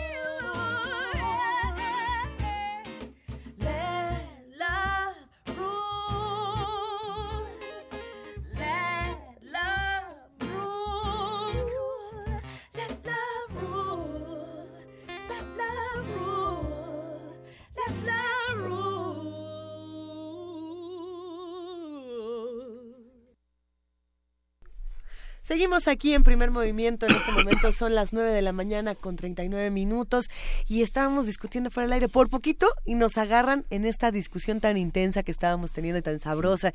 Estamos con el doctor Alberto Betancourt en sus mundos posibles y ya nos vamos con Narendra Modi, querida Alberto. Sí, estamos hablando de las contradicciones de la sociedad china Está interesante. y cómo el libro de Xin Hui fue prohibido en China, lo cual le confirió un aura de legitimidad. es un texto muy denso. Yo apenas leí la reseña que hizo Wang Chaohua en la revista New Left Review y ya, Ya lo se me hace leer. agua la boca, por supuesto. Vamos a leerlo, hay que hacer Naren- nuestro maratón. Narendra Modi, por su parte, eh, fíjense ustedes, el 18 de diciembre de 2017, Ajá. el fotógrafo Nicholas Camp tomó una foto en el Jardín de las Rosas de la Casa Blanca. En la foto, Narendra Modi, de saco azul, abraza efusivamente a Donald Trump tomándolo de la cintura durante una conferencia de prensa. El periodista eh, Saikat Data eh, plantea en una nota de The Guardian, me parece, que durante la reunión Trump le ofreció a Modi formar parte del cuadrilátero que está destinado a combatir China geopolítica y geoeconómicamente hablando. Es un cuadrilátero integrado por Australia, Japón, Estados Unidos y la propia India. No, bueno, los japoneses como siempre en este caso se han de haber quedado otra vez así de por favor, no, Shinzo Abe, diles que no, pero a ver, ¿qué- y, y entonces qué no, hace? yo creo que diles que sí. La ¿Tú idea, es que, la idea es que va a haber una coalición formada por Shinzo Abe, Trump, Narendra Modi y el primer el, el jefe de Estado australiano que van a estar digamos adoptando una actitud beligerante para revertir la presencia china en Asia. Por eso pienso que sí. Es que puede ser, sin embargo, creo que la sociedad japonesa está cansada de, de los conflictos y sobre todo de la parte militar y han de decir todo esto Ah. nos puede llevar hacia allá, entonces por favor Shinzo Abe no te juntes con este Narendra Modi, nomás por ahorita, pero no lo sé. Sí, bueno, Por ahí, ojalá por que sea el caso. Yo estoy seguro de que la sociedad japonesa, que también es compleja y también es heterogénea, seguramente habrá un sector, como tú dices, muy importante. Es que no entendí primero. Sí, bueno, pero no será y no será el mayor sector, siempre siempre ¿Quién será- sabe? ¿Quién sabe? Y ojalá que nos den sorpresas. Eso es lo que podemos desear con cierta esperanza para 2018. Bueno, yo quisiera decir que el primero de enero el primer ministro de la India lanzó una página web multilingüe. Acerquemos ahora nuestro medallón acústico y escuchemos los idiomas en los que se transmite en esta nueva estación. Asamese, Benja- Bengalí, Gujarati, Kannada, Malayalam, Manipuri, Marathi, Odia, Punjabi, Tamil, Telugu, inglés e hindi. Es una estación de radio plurilingüe. Mm. Tú decías, ¿habrá algo que han hecho los primeros ministros que de gusto esto, sin Esto. lugar a dudas, da gusto? No caracteriza a Narendra Modi porque, la, o sea, no lo caracteriza, pero aquí estamos tratando de hacer retratos complejos. Exacto. Es un paso positivo, sin duda, que se haya abierto esta estación en India. Lamentablemente, quizá lo que mejor revele el carácter de Narendra Modi es que al día siguiente, de acuerdo al periodista Raja Murtin, que publica una nota en Asian Times, los fanáticos que apoyaron la, que apoyan la reelección de Narendra Modi como primer ministro de India salieron a linchar a las personas que comen carne. Según la BBC, el lunes 2 de enero, miles de eh, bueno, el día 2 de enero salieron los las turbas seguidoras de Narendra Modi, grupos de ultraderecha. Hemos dicho que Narendra Modi incluso está cumpliendo los sueños del economista Hayek, el fundador del neoliberalismo. Y al día siguiente, indignados por estos linchamientos, los Dalits, los intocables, la casta más baja de la India, salió a bloquear las estaciones de trenes y, y de autobuses de India y lograron paralizar comercialmente a la ciudad de Mumbai. No es cualquier cosa, es una gran movilización. Yo siempre me pregunto cuando hacemos estos ejercicios, ¿por qué nadie nos lo había contado antes? ¿Por qué. ¿por qué ocurre un acontecimiento político tan importante como este en una India profunda, territorio de la multiculturalidad y la plu- pluralidad religiosa desde hace milenios de años? Y en el momento en que esa continuidad del multiculturalismo se interrumpe y hay un gran acontecimiento político, no, no es una gran noticia en el mundo, ¿no? Así es de desigual la cobertura noticiosa. Se nos va el tiempo, quisiera despedirme mencionando brevemente lo que hizo Christian Lagarde. Sí. Christian Lagarde es una de las mujeres más poderosas del mundo. Dirige el Fondo Monetario Internacional desde 1900, eh, desde 2011, perdón. Eh, mm, así resumiendo mucho, yo diría que ella ha gobernado una institución que de acuerdo a Marina Esteves Torreblanca, que hace un balance, hace un recuento del propio diagnóstico que ha hecho el Fondo Monetario Internacional de cómo ha evolucionado la desigualdad o involucionado la desigualdad en el mundo durante los últimos 20 años, que el mundo se ha vuelto neoliberal y el propio Fondo Monetario Internacional llega a la conclusión que durante los últimos 20 años la brecha de desigualdad existente en el mundo se ha incrementado. Es decir, que Christine Lagarde maneja una institución que ha, que ha aplicado políticas económicas globales, que ha sentado a los estados nacionales, los ha puesto de rodillas, les ha impuesto reformas estructurales y esa política lo que ha hecho es aumentar la desigualdad en el mundo. En el año pasado hubo una reunión muy importante entre Angela Merkel, esto fue el 20 de marzo, eh, no, perdón, esto fue déjenme ver nada más la fecha, es que es una reunión muy importante que tuvieron Cristian Lagarde y Angela Merkel. Me parece que fue en julio de 2017. Ambas personas, vamos a ver incluso una foto, ambas mujeres extraordinariamente poderosas decidieron imponerle eh, más austeridad a, a Grecia.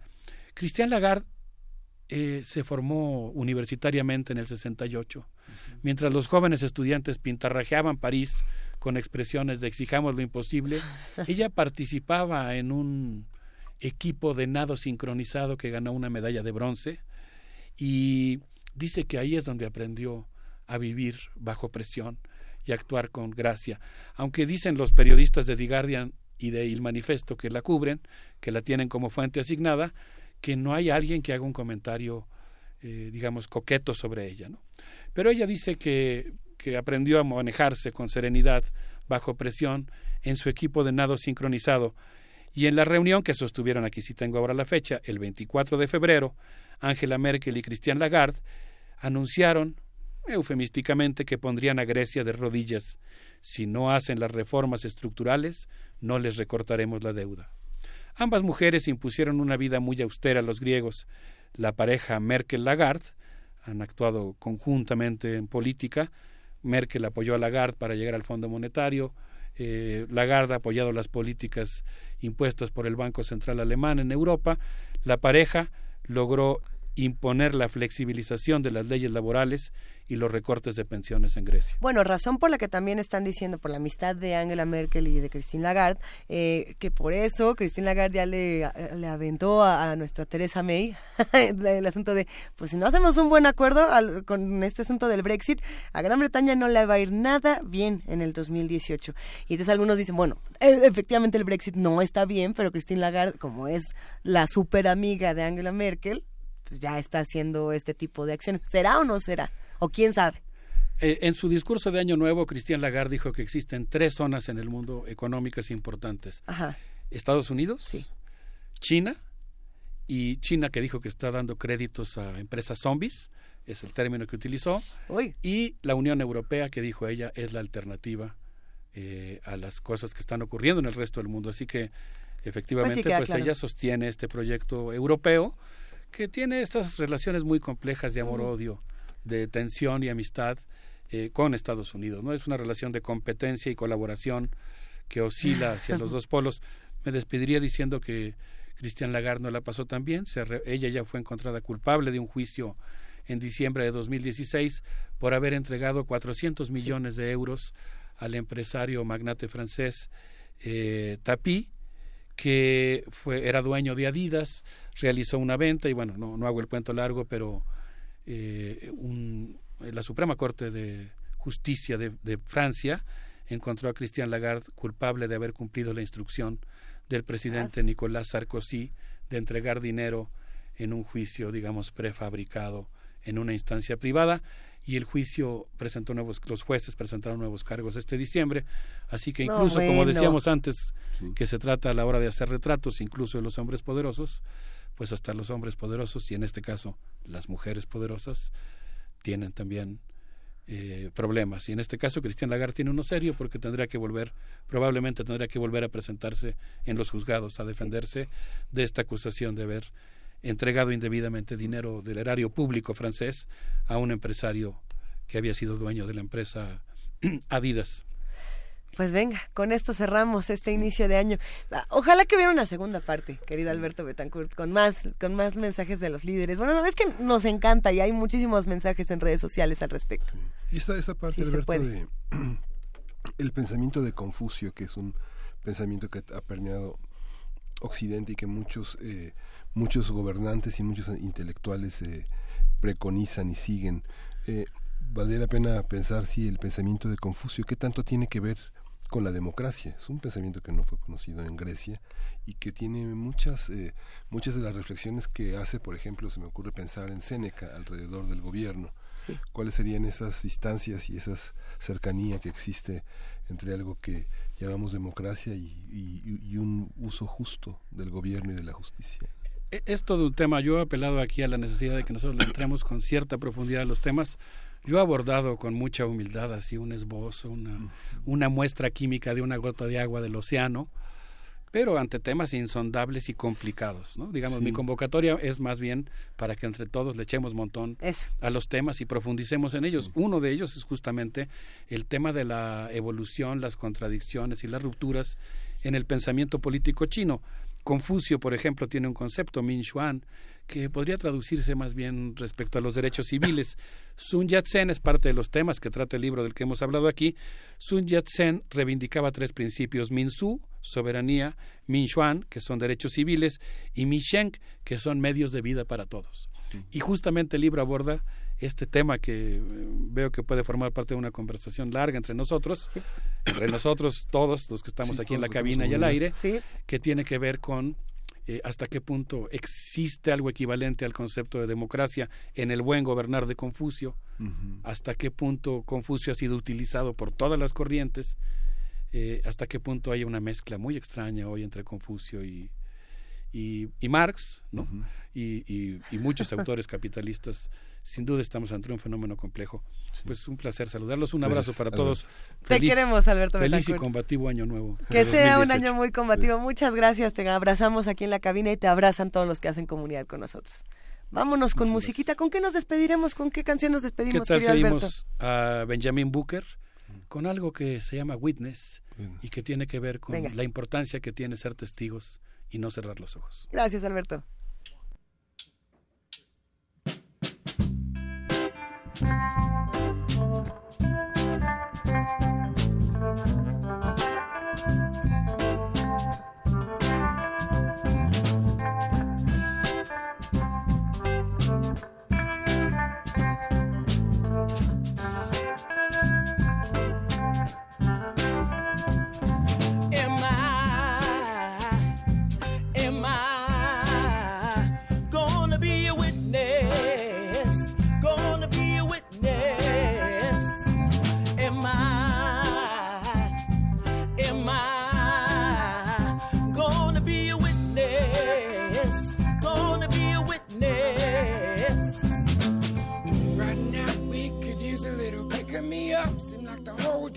Nation's trying to take us down. When your brother's dying, mother's crying, TV's lying.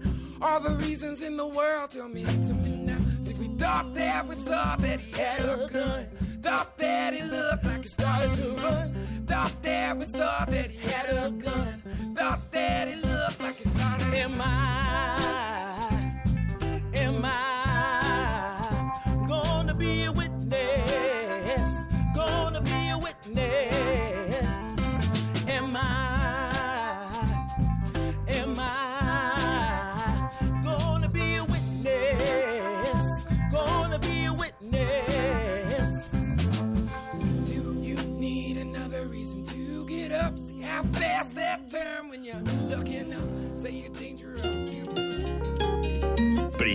Primer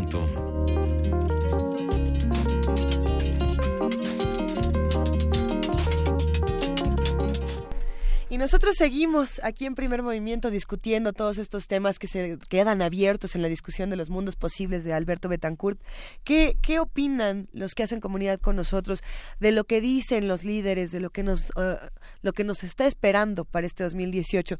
Porque no solamente lo que digan en nuestro país eh, es muy relevante de estas discusiones que se están dando entre precandidatos, entre presidencia, entre eh, Hacienda y distintos personajes. También es muy interesante saber cómo se relacionan todas estas opiniones del mundo con lo que va a pasar en este 2018 en el país, ¿no? Sí, justamente. Eso, que tú decías, Luisa, de a quién se dirigen cuando hablan y a quién le hablan. ¿A quién le hablan? ¿no? Es interesantísimo. ¿Quién se siente aludido y quién se va a sentir afectado? Pues eh, todo lo del Fondo Monetario Internacional me parece que ahí queda una, una pregunta muy importante. ¿Qué va a pasar con ese tema en particular? Lo iremos discutiendo, pero vamos a escuchar una producción. Hay que aprender como Lagarde a contener la respiración. Vamos a ver, y vamos a contener la respiración mientras escuchamos a nuestra querida Margarita Castillo, voz emblemática de Radio UNAM. Preguntas para que usted haga la respuesta. ¿Qué necesita pasar para que la humanidad responda con indignación?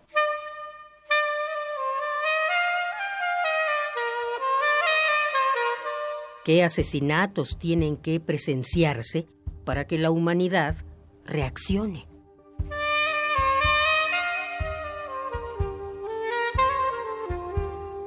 ¿El asesinato masivo sería suficiente? ¿El genocidio? ¿Los actos de lesa humanidad?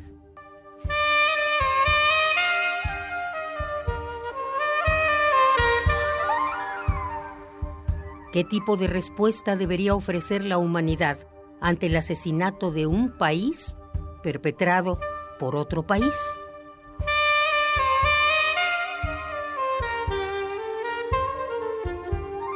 ¿Cómo un pueblo tan invasivo, junto con su actual presidente tan inconsecuente, pretende declarar a Jerusalén como capital de Israel, siendo Jerusalén la capital de Palestina?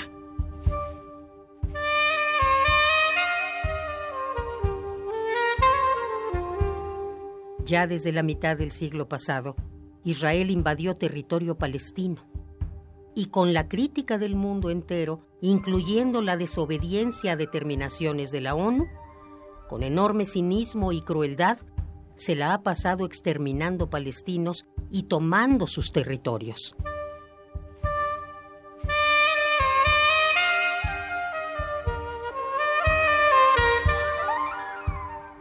¿Acaso no tenemos información? ¿Ojos? ¿Corazón para ver esto?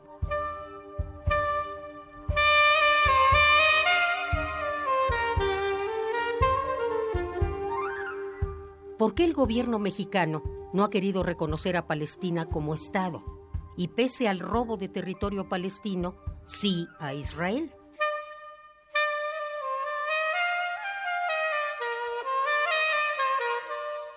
¿Es porque tienen la fuerza del dinero para comprar nuestra opinión? ¿Nuestro sentir? ¿Por qué la ONU y otras organizaciones mundiales y países no hacemos nada concreto ante el grosero llamado del presidente de Estados Unidos a asesinar a un país como Palestina?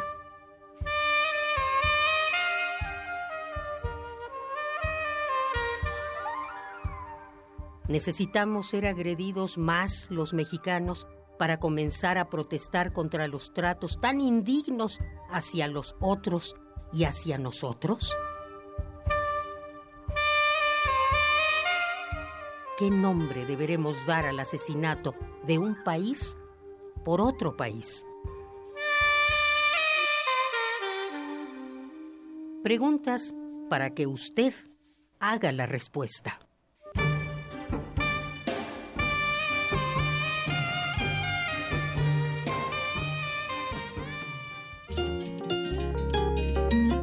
Primer movimiento.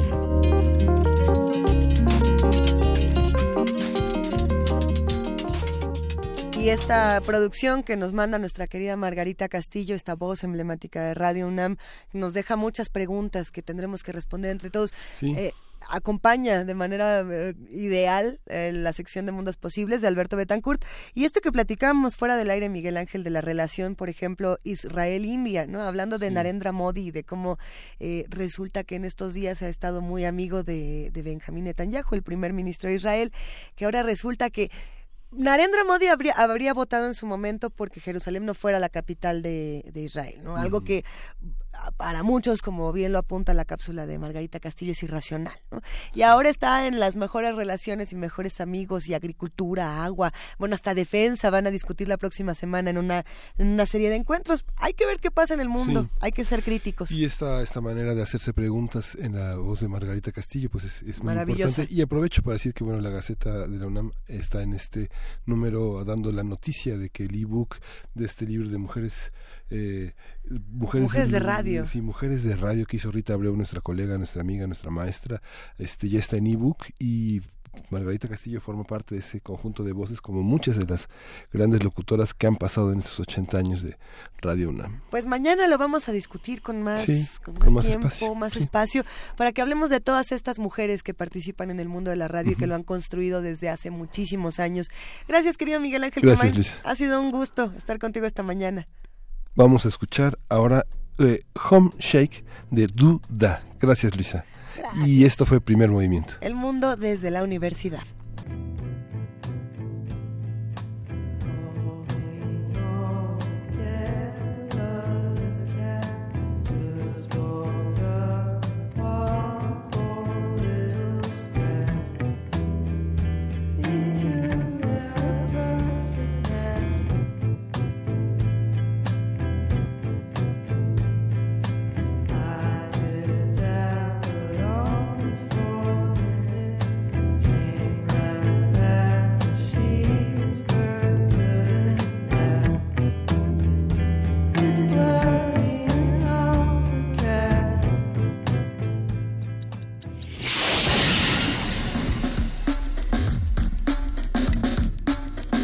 Radio UNAM presentó